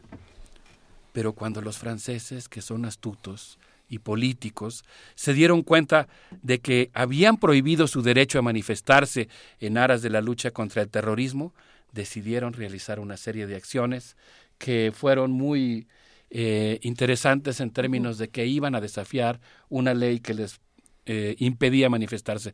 Vamos a escuchar cómo lo dice Quetzal Argueta, quien se encuentra en París haciendo su doctorado en filosofía de la ciencia y es un atento observador de la experiencia social europea. El 13 de noviembre en París es una fecha que marcó un parteaguas, una ruptura importantísima, no solo en términos, digamos, personales para todos aquellos que eh, cuyos amigos eh, murieron en los ataques terroristas. Eh, en los días posteriores se comentaba en los pasillos de las universidades, en el trabajo, todo mundo conoce a alguien que perdió a alguien. Fue un drama personal y social terrible, pero fue también un punto de inflexión en términos del movimiento social y de la protesta ciudadana que se estaba organizando con muchos meses de anticipación frente a la cumbre eh, de la ONU por el cambio climático, que iba a ser a finales de, que fue a finales de noviembre de 2015.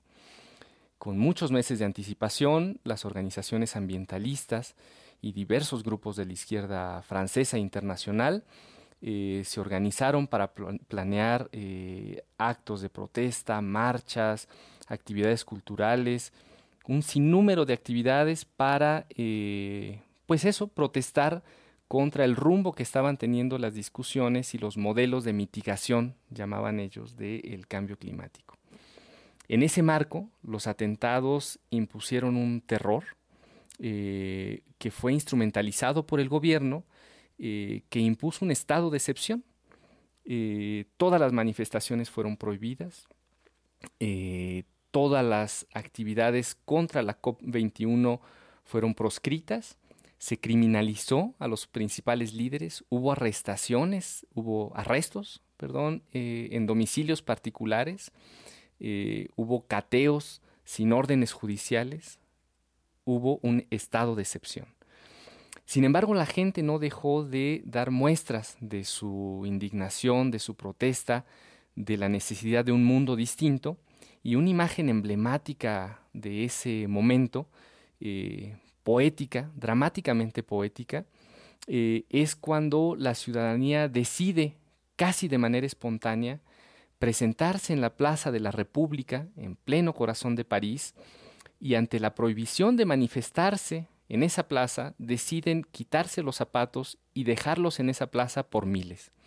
Los medios registraron ese evento y podemos ver las fotos de cientos de zapatos allí presentes. Soy Quetzal Argueta, historiador, y les mando un abrazo muy afectuoso a todos los compañeros de Radio UNAM y a todos los académicos y a todos los ciudadanos que luchan por un eh, mundo mejor en Francia, en México y en el resto del mundo. Venga, gracias. Ahí la voz de Quetzal muy bien, muy bien.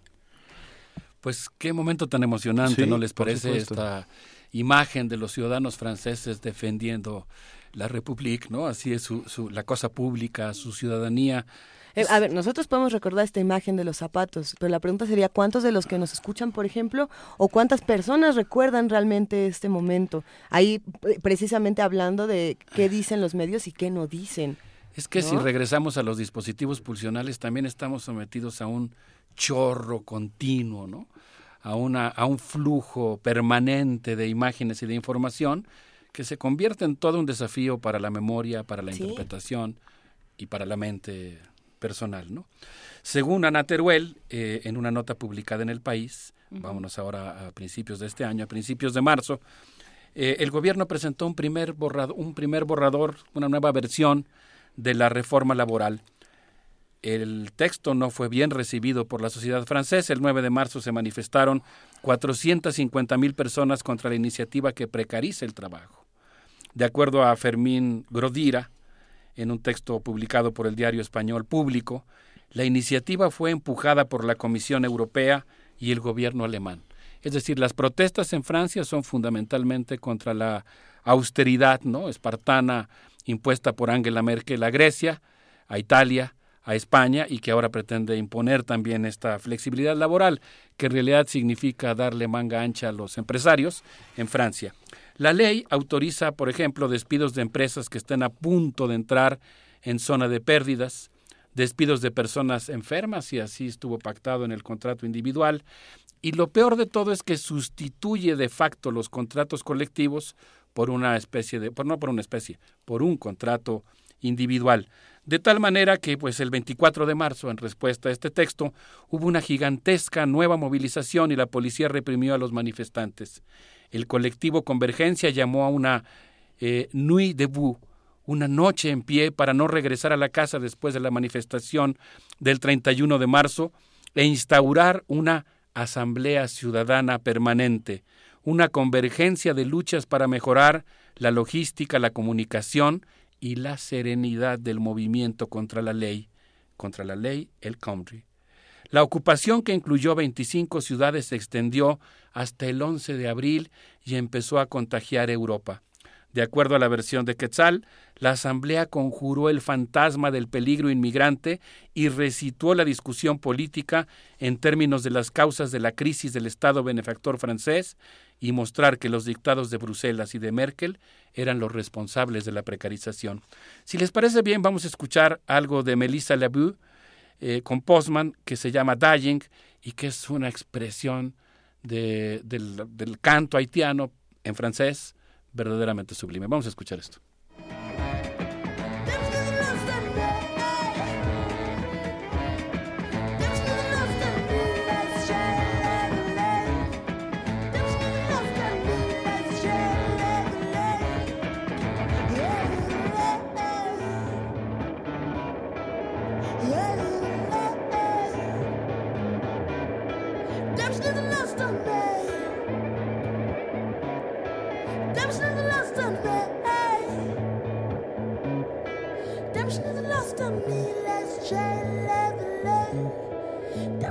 trust on me, let's try our Lord. The Lord.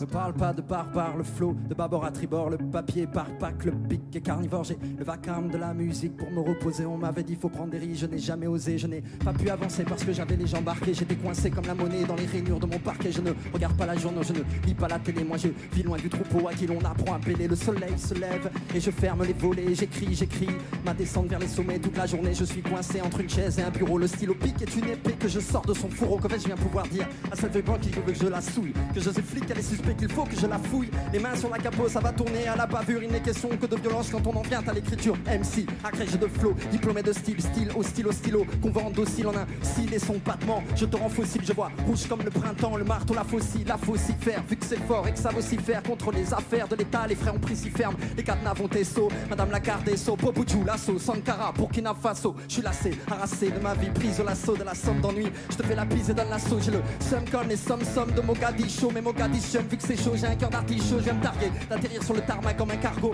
Mon arc est gros, fait bouger le tarma de tago. Un, je l'aime, c'est concis. Je les pompes concis et les lyrics concis. Et ton faux MC, ben, je te le circoncis. hein. J'ai commencé à rapper pour le doubler, le padré. Je viens de loin, tu te souviens ce que disait mon compadré. Y a pas de répit dans nos compas que des histoires de Pierre Dombel de Burundi. Au Rwanda, des résistances, le Douda, la Douma, c'est pas de détail. Coup de théâtre et vendetta, attends-toi, des attentats, c'est coup d'état et coup d'éclat. Ramasser, ramasser, ramasser. Ici, yeah, avec Melissa, Lavo, Elgo. De nuevo, ¿cómo se llama esto que estamos escuchando, Alberto, que está genial? Es eh, Melissa Levue eh, con Postman y se llama Dying y es una cosa verdaderamente sabrosa, ¿no les parece? Está buenísimo.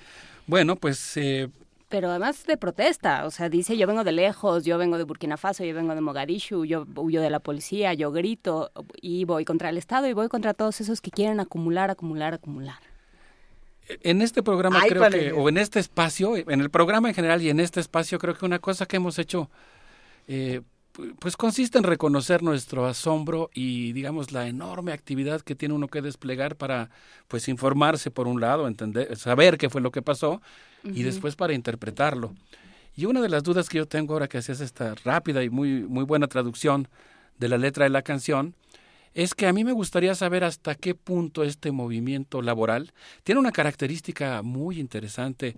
Eh, si lo dijéramos en, en un lenguaje, digamos, más o menos eh, formal o clásico más bien, diríamos que se trata de un movimiento obrero estudiantil. Hay una convergencia entre los grandes sindicatos de ferroviarios, de electricistas, de trabajadores portuarios con el movimiento estudiantil. Pero una de mis preguntas es hasta qué punto ese movimiento será capaz de conectarse también con la lucha por los derechos de los migrantes, que ese es un tema muy importante. Claro, porque, porque ahí es donde, eh, digamos, los, los activistas de un lado y del otro han chocado hasta cierto punto, ¿no? Ahí es, ahí viene el miedo de si yo los dejo entrar, hasta, eh, hasta dónde tengo asegurado mi trabajo. Y sobre ¿no? todo la clase obrera es la que tiene ese miedo más acendrado, por- con toda razón, porque la, han- la han apaleado durante siglos, pues. Sí, ¿no? y esto que hablábamos hace rato de Estados Unidos, ¿quién va a hacer ese trabajo? ¿Quién va a aceptar esas condiciones? Pues quien ya no tiene nada que perder, ¿no? Quien ya dejó su casa, quien ya dejó su familia, quien ya dejó su tierra y ya no tiene nada que perder. Entonces, esos son los que van a aceptar condiciones de trabajo que no sean las que pide el sector obrero. Ahora, yo creo que ahí es donde la derecha puede capitalizar eso para generar un espíritu xenófobo, ¿no? Es decir, explicar el apocalipsis por la culpa de los migrantes de Claro. Camerún, de Burkina Faso, de Argelia y de todos los otros lugares eh, colonizados por el antiguo imperio francés. Que, que eso es una característica que ahora, por cierto, le da un carácter pluricultural a la sociedad francesa. Hablar de Francia es hablar de vietnamitas, es hablar de argelinos, es hablar de senegaleses, es, es una cosa realmente muy interesante. Bueno, pues eh, el gobierno dice que su iniciativa fue formulada para resolver el problema de 3.9 millones de desempleados que representan casi el 10% de la población económicamente activa, pero muchos de los grandes sindicatos, entre ellos la Confederación General del Trabajo y Fuerza Obrera, así como el Partido Anticapitalista, eh, y muchos de las grandes organizaciones estudiantiles están en contra de la iniciativa. Eh, yo creo que se trata de una movilización que rememora la victoria de 2006, cuando la movilización popular derrotó el contrato de primer empleo propuesto por Nicolás Sarkozy. En esta movilización actual participan estudiantes de Rennes 2, de París 1 y París 8. Los estudiantes de París 1, por ejemplo, acordaron en asamblea ir a reunirse con los trabajadores ferroviarios, los choferes de autobuses y los obreros automotrices para establecer una alianza. La, la, la movilización sindical y estudiantil se ha generalizado. Eh, por ejemplo, del 19 al 26 de mayo hubo tensas jornadas de huelga y protestas que culminaron con el estallido de una gran huelga de los trabajadores nucleares. Quetzal me contaba lo que significó el momento en que se apagaron las luces de París, porque casi el 70% de la, de la energía eléctrica de esa ciudad, del país, eh, proviene de las centrales nucleares. ¿Eh? Así que imagínense ustedes al sindicato de trabajadores nucleares yéndose a la huelga con todas las precauciones del caso, obviamente, para no poner en peligro a la población y apagar la luz. Pero están también movilizados los ferrocarrileros que están enfrentando simultáneamente una reforma ferroviaria y han parado cuatro de cada cinco trenes. Otros sectores importantes han sido, por ejemplo, los estibadores del puerto de Abre, los controladores aéreos, eh. Vamos a escuchar un segundo comentario de Quetzal, ahora sí específicamente, y pongan mucha atención, sobre lo que los franceses hacen de noche. Discutir y polemizar es casi un deporte nacional en Francia.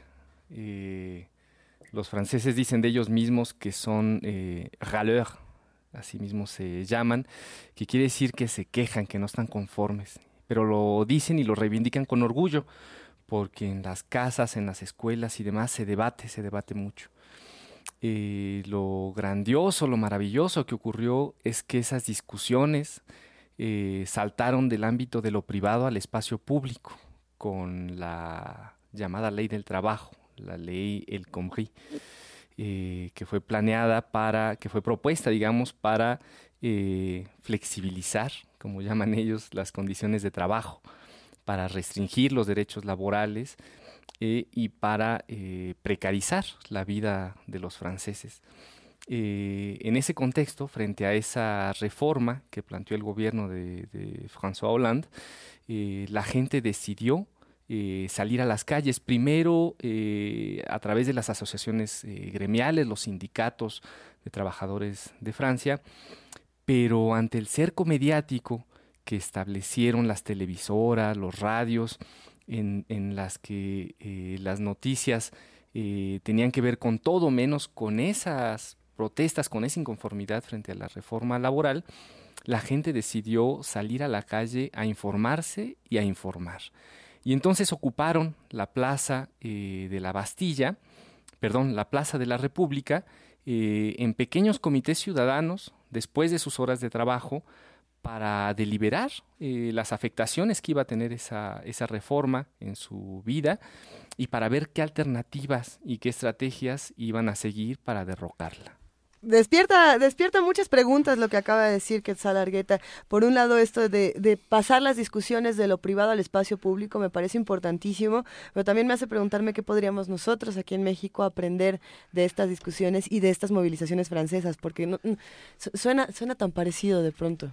Sí, cuando yo eh, tuve el gusto de entrevistar a Quetzal, él me decía que aquí, que, en Francia, cuando alguien ve una manifestación, voltea hacia la manifestación con una especie de orgullo ajeno, digamos, con un orgullo respecto a aquellos que se están manifestando. ¿Por qué?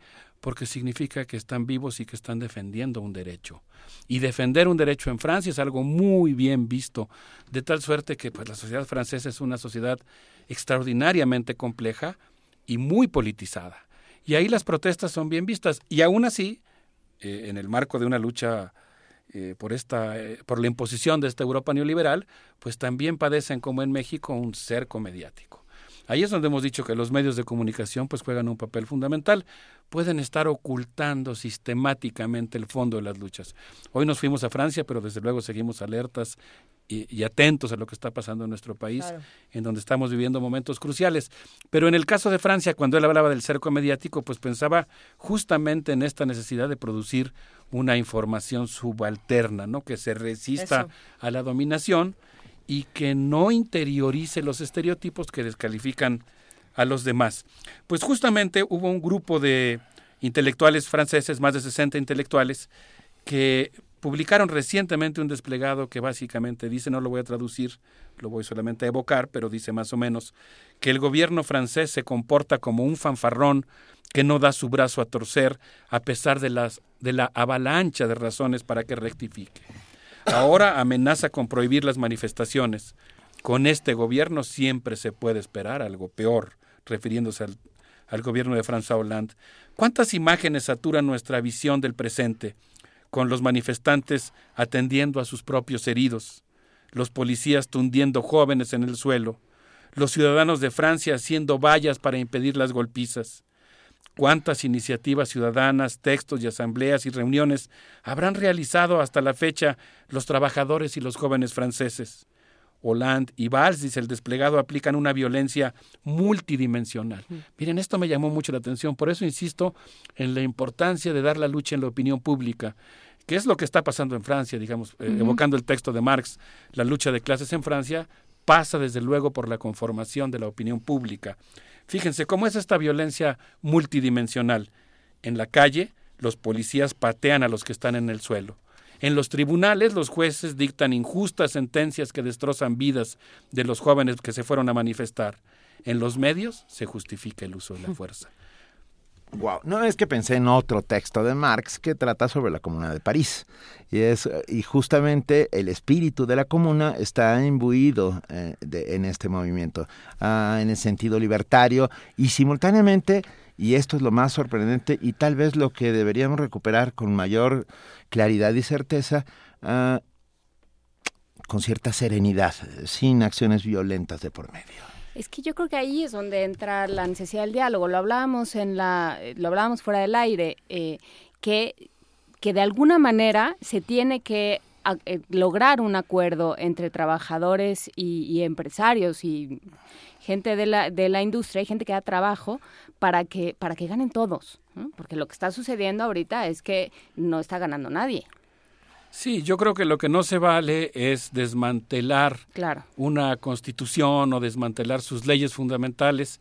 Y, y como muy bien señalas, eh, Juan Inés, ¿no? La, la, idea de, pues básicamente desmantelar, vamos a decirlo así, subrepticiamente, entre comillas, un cierto pacto social. ¿Eh? Uh -huh. Porque si tú estás modificando drásticamente las relaciones entre el capital y el trabajo, pues estás inclinando la balanza hacia un lado. Y ahí es donde la política, ¿no? Es, es, esta actividad sobre la que los franceses saben tanto, debe de reencauzar las cosas hacia una negociación convivencial, ¿no? Una negociación en la que todas las voces sean tomadas en cuenta. Pues eh, en ese sentido, eh, el texto que acabamos de mencionar plantea eh, lo siguiente, dice, cuando uno escucha a esos periodistas que justifican la acción policíaca diciendo que actúan para defender el orden, es perfectamente legítimo preguntarse, ¿el orden de quién? Mm. ¿De la ¿Sí? bolsa? ¿De los mercados? Eh, el texto lo firman, entre otros, por ejemplo, Claude Colomb, un historiador muy interesante, experto en mitos griegos, en la antigüedad grecorromana. Y dice él que es muy interesante, por cierto, mientras buscaba yo para refrescarme un poco la, la obra que él ha publicado, él dice que es muy, él ha cuestionado el uso de hombres, de nombres, perdón, de origen grecorromano en las operaciones militares y policíacas destinadas a vejar, detener, deportar migrantes bárbaros bajo la protección politeísta y simbólica del Imperio Romano. El historiador ejemplifica Ariadna es una operación para el control de la migración ilegal procedente de Ucrania a Polonia. Pegasus es el control del aeropuerto de Austria a Suecia. Era el control de la inmigración irregular de las Islas Canarias y Senegal. Qué interesante, ¿no? Como en lo simbólico, como bien planteaba Jean-Paul Sartre, se cuelan también estas, eh, digamos, y luego estos se usos, ¿no? Y luego se cuelan con macana y todo. o sea, pues sí. Pues eh, si les parece, bueno, este texto lo firman, además de, eh, de Claude Colomb, lo firma, por ejemplo, Etienne Balibar, el filósofo legendario que participó en el seminario en el que se produjo el libro para leer El Capital, uh -huh. eh, en ese curso que dio Luis Althusser. Entonces, pues es un texto que tiene su importancia por los firmantes y el texto concluye, y si les parece bien, creo que por eso, con eso podríamos eh, despedirnos, Sí. el texto concluye con, con una cosa que dice, ahora sí lo cito literalmente, los patrones pueden cesar de mandar, no los necesitamos. Cuando paran los basureros, los descargadores del puerto, los electricistas, los ferroviarios, los trabajadores de las refinerías, quienes atienden los hospitales, los maestros y profesores, los carteros y hasta los trabajadores precarios, todo lo que ellas y ellos aportan a la sociedad, de pronto se vuelve mucho más visible. Suceda lo que suceda con este gobierno, nosotros continuaremos manifestándonos. ¿Y cómo? Pero no solo eso, seguiremos haciendo huelgas, bloqueos y ocupaciones. Estas son las armas de quienes tienen poco, pero son armas que pueden golpear bastante más fuerte que sus porras y sus, eh, y sus escudos. Pues a, a mí me gusta mucho pensar en esta sociedad eh, viva, despierta, defendiendo sus derechos. Eh, Francia es de alguna manera el epicentro de la génesis de la época contemporánea, de la modernidad tardía, de la soberanía popular y me parece que lo que se está jugando ahí pues es muy importante que nosotros lo registremos, lo estudiemos, aprendamos de ello y nos solidaricemos con estas luchas. Y así hemos sabido qué hacen los franceses de noche, que es organizarse, dialogar, ah, llevar adelante el proyecto de un mundo posible mejor para todos. Me, me gusta pensar que esto que acabamos de, de discutir aquí en la mesa no solamente es la situación francesa, sino que también condensa eh, mucho de lo que está pasando en la Unión Europea. ¿No? en toda la Unión Europea y me encanta pensar que si tomamos este ejemplo podríamos reconfigurar lo que está pasando en toda esta zona que está teniendo tantos problemas. Pero no solo en la Unión Europea, o sea, el- Bueno, la crisis acá, de- sí. laboral que hay aquí acá. y la reforma no, no es cualquier cosa. Y yo eh, iría a, eh, a un ejemplo de cuando los medios sirven para algo, que es este programa que se hizo a través de TV UNAM y a través de Radio UNAM, que es todo con educación, que es un diálogo entre académicos y miembros de la CENTE, donde cada uno expone una serie de puntos fundamentales ¿no? este, sobre lo que implica educar en una nación multicultural, como eh, lo dice en algún momento el doctor Gilantón, como la- el diálogo se tiene que dar desde el Congreso. El Congreso tiene que recoger esa bolita y decir, este país no puede pelear, este país tiene que hablar. Y, este, y creo que ese es un, un gran ejemplo de un momento en el que los medios dicen, bueno, a ver, ya, esténse en paz, siéntense cada uno de un lado y vamos platicando. Acabas de citar uno de los casos en los que uno se siente profundamente orgulloso del papel que juega la Universidad Nacional Autónoma de México. Abrir el espacio para el diálogo y para la discusión, me parece que ese es el papel de las universidades, ¿no? Darle a todos la palabra, buscar los acuerdos, la creación de comunidad y la manera de hacerlo pues no es enviando a la Policía Federal, es eh, instaurando una especie, como hacen los franceses, de asamblea ciudadana permanente. A mí me gustó mucho una expresión que oí eh, en las protestas de la, francesas, porque decían, la verdad es que la democracia no se ejerce nada más el día de la votación. No, claro. La democracia se ejerce cotidianamente y Todos los ciudadanos no solamente tenemos el derecho, tenemos la obligación de hacer escuchar nuestros puntos de vista.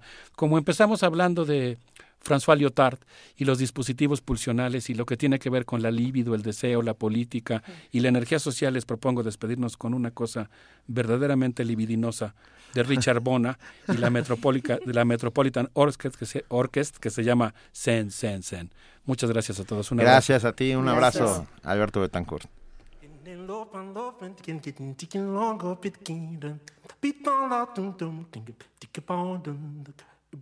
Ese moro pile no no pile tu Nin le le tu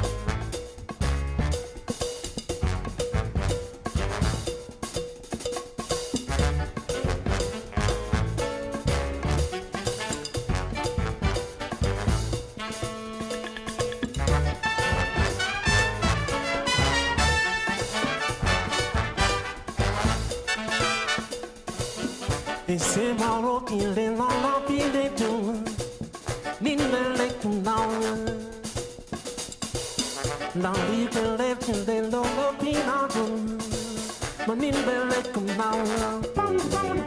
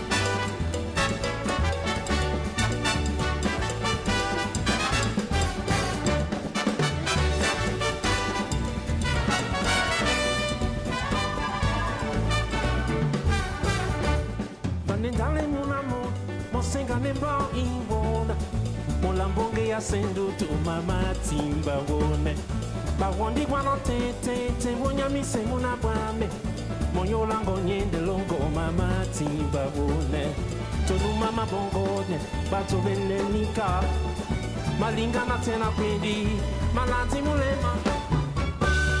Tibolane tena eyandondo selelo konyolo nde kumasingitinde na boleyano Komuna mulema esele ninge ya bobela mapan yongale mwinde owasanje wibene na bato.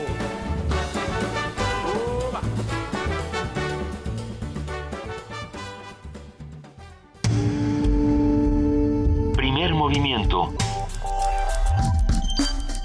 Donde todos rugen, el puma ronronea.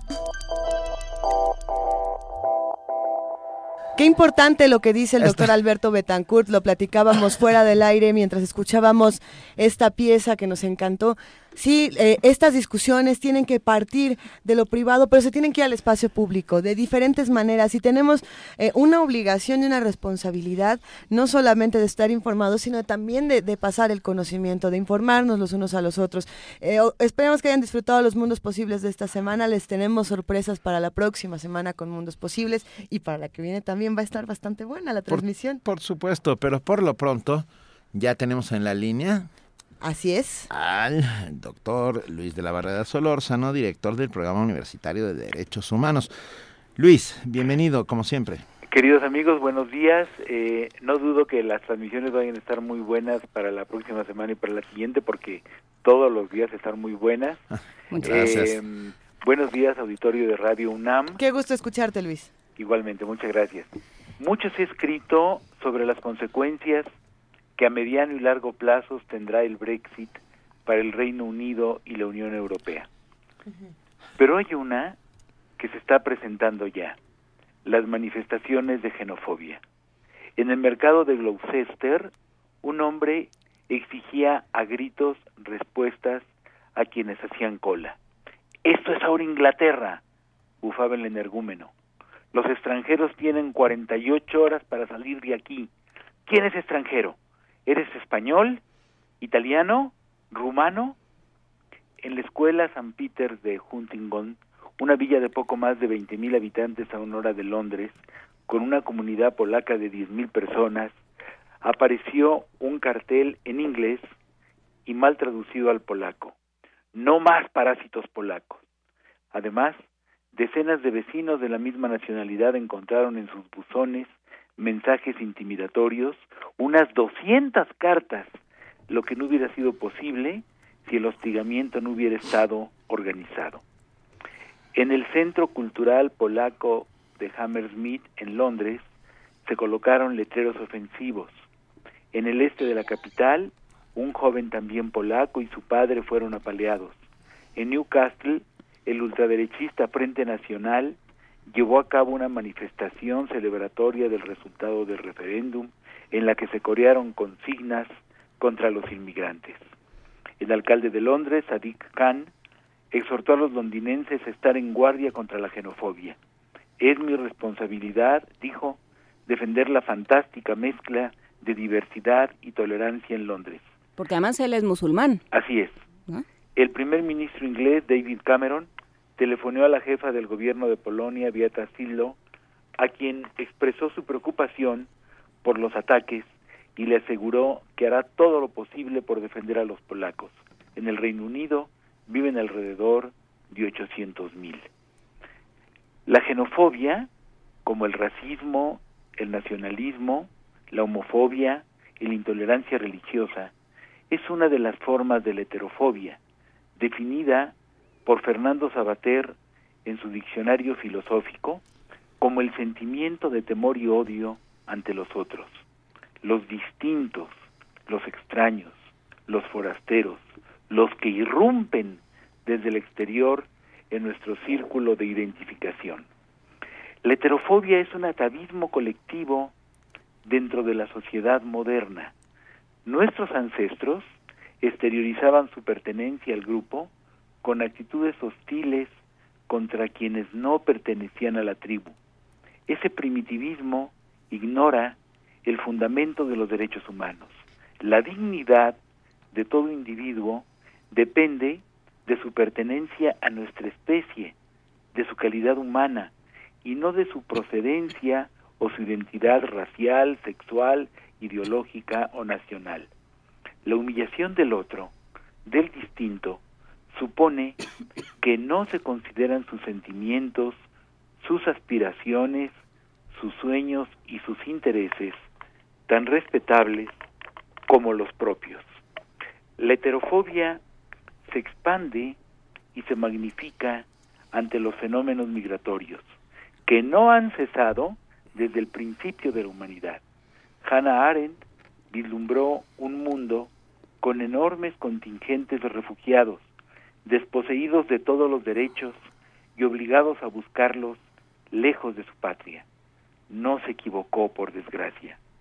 Los migrantes huyen por hambre, por falta de posibilidades de ascenso social o de realización del proyecto de vida, por intolerancia política o religiosa, por catástrofes naturales o bélicas, y buscan un mejor lugar para vivir.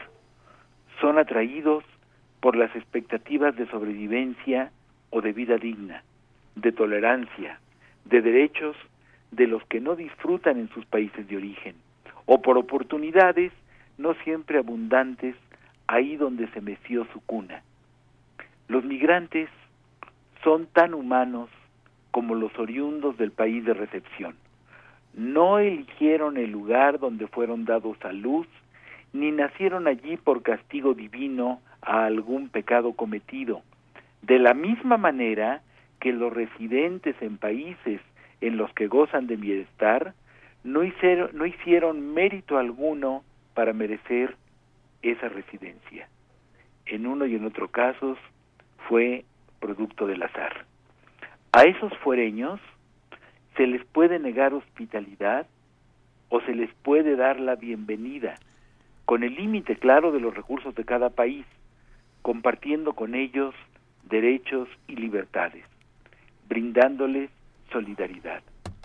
La primera opción es la del cíclope polifemo. La segunda es una tradición civilizada. Albert Camus escribió que los derechos humanos no son un aplazable prejuicio mientras la sociedad sea injusta, sino que son inaplazables porque la sociedad es injusta. Muchas gracias es profundamente injusta eh, para, para todos, ¿no? Y va, y va dejando seres vulnerables en las lindes del camino que, que nadie atiende, ¿no? Y muchos de ellos son los migrantes y son los otros. Y por eso los derechos humanos eh, son, una, son uno de los productos más valiosos de nuestro proceso civilizatorio, no, no porque prometan inauditos bienes, sino porque más bien nos previenen de las sombras que ya conocemos. Y hay otro tema que nos toca mucho más de cerca, Luis de la Barrera, que es el tema de, de los otros eh, dentro del país. Digamos, somos una nación multicultural que se resiste a pensarse como tal, que ve a los, a los indígenas, a quienes hablan otra lengua, a quienes se visten de manera distinta, a quienes que tienen un semblante distinto, como si, como si hubieran venido a quitarnos algo, como si estuvieran siempre agazapados esperando amenazarnos. Y eso nos hace mucho más daño como país que lo que pueda suceder allá lejos en el Brexit, ¿no? En esta encuesta que hizo la UNAM de los mexicanos vistos por sí mismos, una pregunta eh, es, ¿usted admitiría en su casa, eh, si usted rentara una habitación, ¿usted admitiría a una persona que tuviera otra religión, otras ideas políticas, otra orientación sexual, distintas de las suyas? Y la gran mayoría de las personas, eh, ocho de cada diez, contestan que no, que no la admitirían. Y no está otra lengua materna, que eso es otro No, bueno. tema. Así es. Eso es inquietante. Millones de gracias, Luis de la Barrera. Gran tema. Un abrazo, muchas Un abrazo. gracias, buenos días. Gracias, Luis. Movimiento. Donde la raza habla.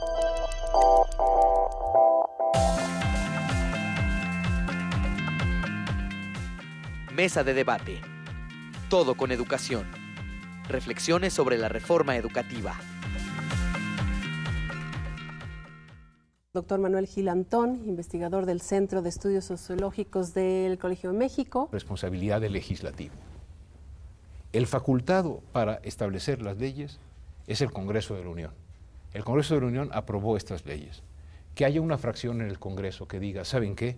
Por el bien de la educación, por el bien de la paz social, por el bien de la gobernabilidad, hagamos un- un- una, pausa, pensemos, convoquemos a lo que nunca convocamos, a la voz de los profesores, a la voz de los padres de familia, a la voz de muchos otros eh, actores, para pensar no en cómo controlamos al magisterio, sino en cómo abrimos espacio a que mejore el aprendizaje en el país. Mesa de debate. Todo con educación. Reflexiones sobre la reforma educativa.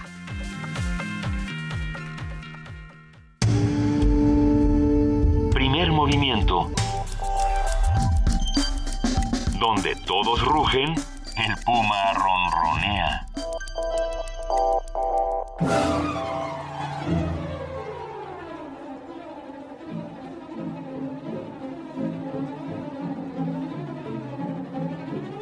Ahora sí no lo mates, Benito. Ahora sí, este, ese mosquito. No, esa- porque vamos, esa- nos va a platicar, abejorro. nos va a platicar de chicle los sustentable. Chicle lo que sustentable. fui- Lo que hice, Ajá. lo que hice, Se lo prende que hice apaga. fue apagar- lo que hice fue aplaudir al abejorro. Ah, O sea, no entendieron. Eso era Sí, pero un los aplauso. aplausos que le quedan a uno entre las orejas son un poco salvajes. Ya está con nosotros nuestra querida Frida Saldívar. Hola, muy buenos días. Chicle sustentable. Los, entre, entre esas cuestiones, los invitamos a que sintonicen el 96.1 de FM, ya que a las 3 de la tarde, en Miocardio, la génesis del sonido, podrán conocer a Tulipa, una cantante e ilustradora brasileña que fusiona la música popular de su tierra con el pop, lo electro y el rock. A las 18 horas tendremos Jazz Infusión y a las 19 horas Panorama del Jazz para conocer esta escena musical en Canadá. En el 860 de AM a las 12 de la tarde, los invitamos a escuchar el programa Las Voces de la Salud a las 19 horas, Tejiendo Género. Y a las 11 de la noche, en La llave, la clave, la nave, el ave del tiempo, la escritura del dios de Jorge Luis Borges. Para más información del chicle sustentable, también lo pueden checar en internet en www.radionam.unam.mx y nos pueden escuchar y seguir en redes sociales. muchísimas gracias, Frida. Que tengas un gran día. Excelente día a todos. Gracias, querida. Y mañana es viernes. Mañana es viernes, va a estar con nosotros Fernando Bonilla hablando de ese personaje Maciosare. El extraño enemigo. El extraño enemigo. Ah, ok. Vamos a estar hablando de teatro y de la nueva producción de Fernando Bonilla. Muy bien. Vamos a hablar de música. Vamos a hablar de un montón de cosas. Ya se acerca el fin de semana. Ya se acerca el fin de semana y ya se nos nota, ¿verdad? No, no, no, la verdad no. Hay muchísimo que discutir. Son muchas las notas de las que nos vamos a enterar el día de hoy que también mar- marcarán la agenda de la próxima semana. Por supuesto, y recuerden que en vacaciones, primer movimiento no para. Vamos a estar aquí las tres semanas de las vacaciones eh, académicas y, y laborales de la UNAM. Aquí vamos a estar. No todos, pero sí. Bueno, vamos a ir o sea, de uno en terciadito. uno, de uno en uno. Sí, sí, pero el programa poco. va a seguir. A eso me Por refiero. supuesto. Ah, ya estamos yéndonos. Muchas gracias a los que hacen posible diariamente. A los Primer que hacen Movimiento. posible diariamente Primer Movimiento, producción, redes sociales, coordinación de invitados, al, al maestro Jedi que maneja la, el, el El halcón. milenario. Arturo. Este, Arturo, a, a todos, a todos de verdad, muchas gracias. Gracias a, a ustedes que están ahí del otro lado haciendo comunidad. Gracias, querida Juana Inés de esa. Muchísimas gracias a ustedes. Un gran abrazo. Muchísimas gracias, querida Juana Inés. Muchas gracias, Benito Taibo. Nos escuchamos mañana de 7 a 10 de la mañana en el 860 de AM, en el 96.1 de FM y en www.radionam.unam.mx. Y esto fue Primer Movimiento. El mundo desde la universidad.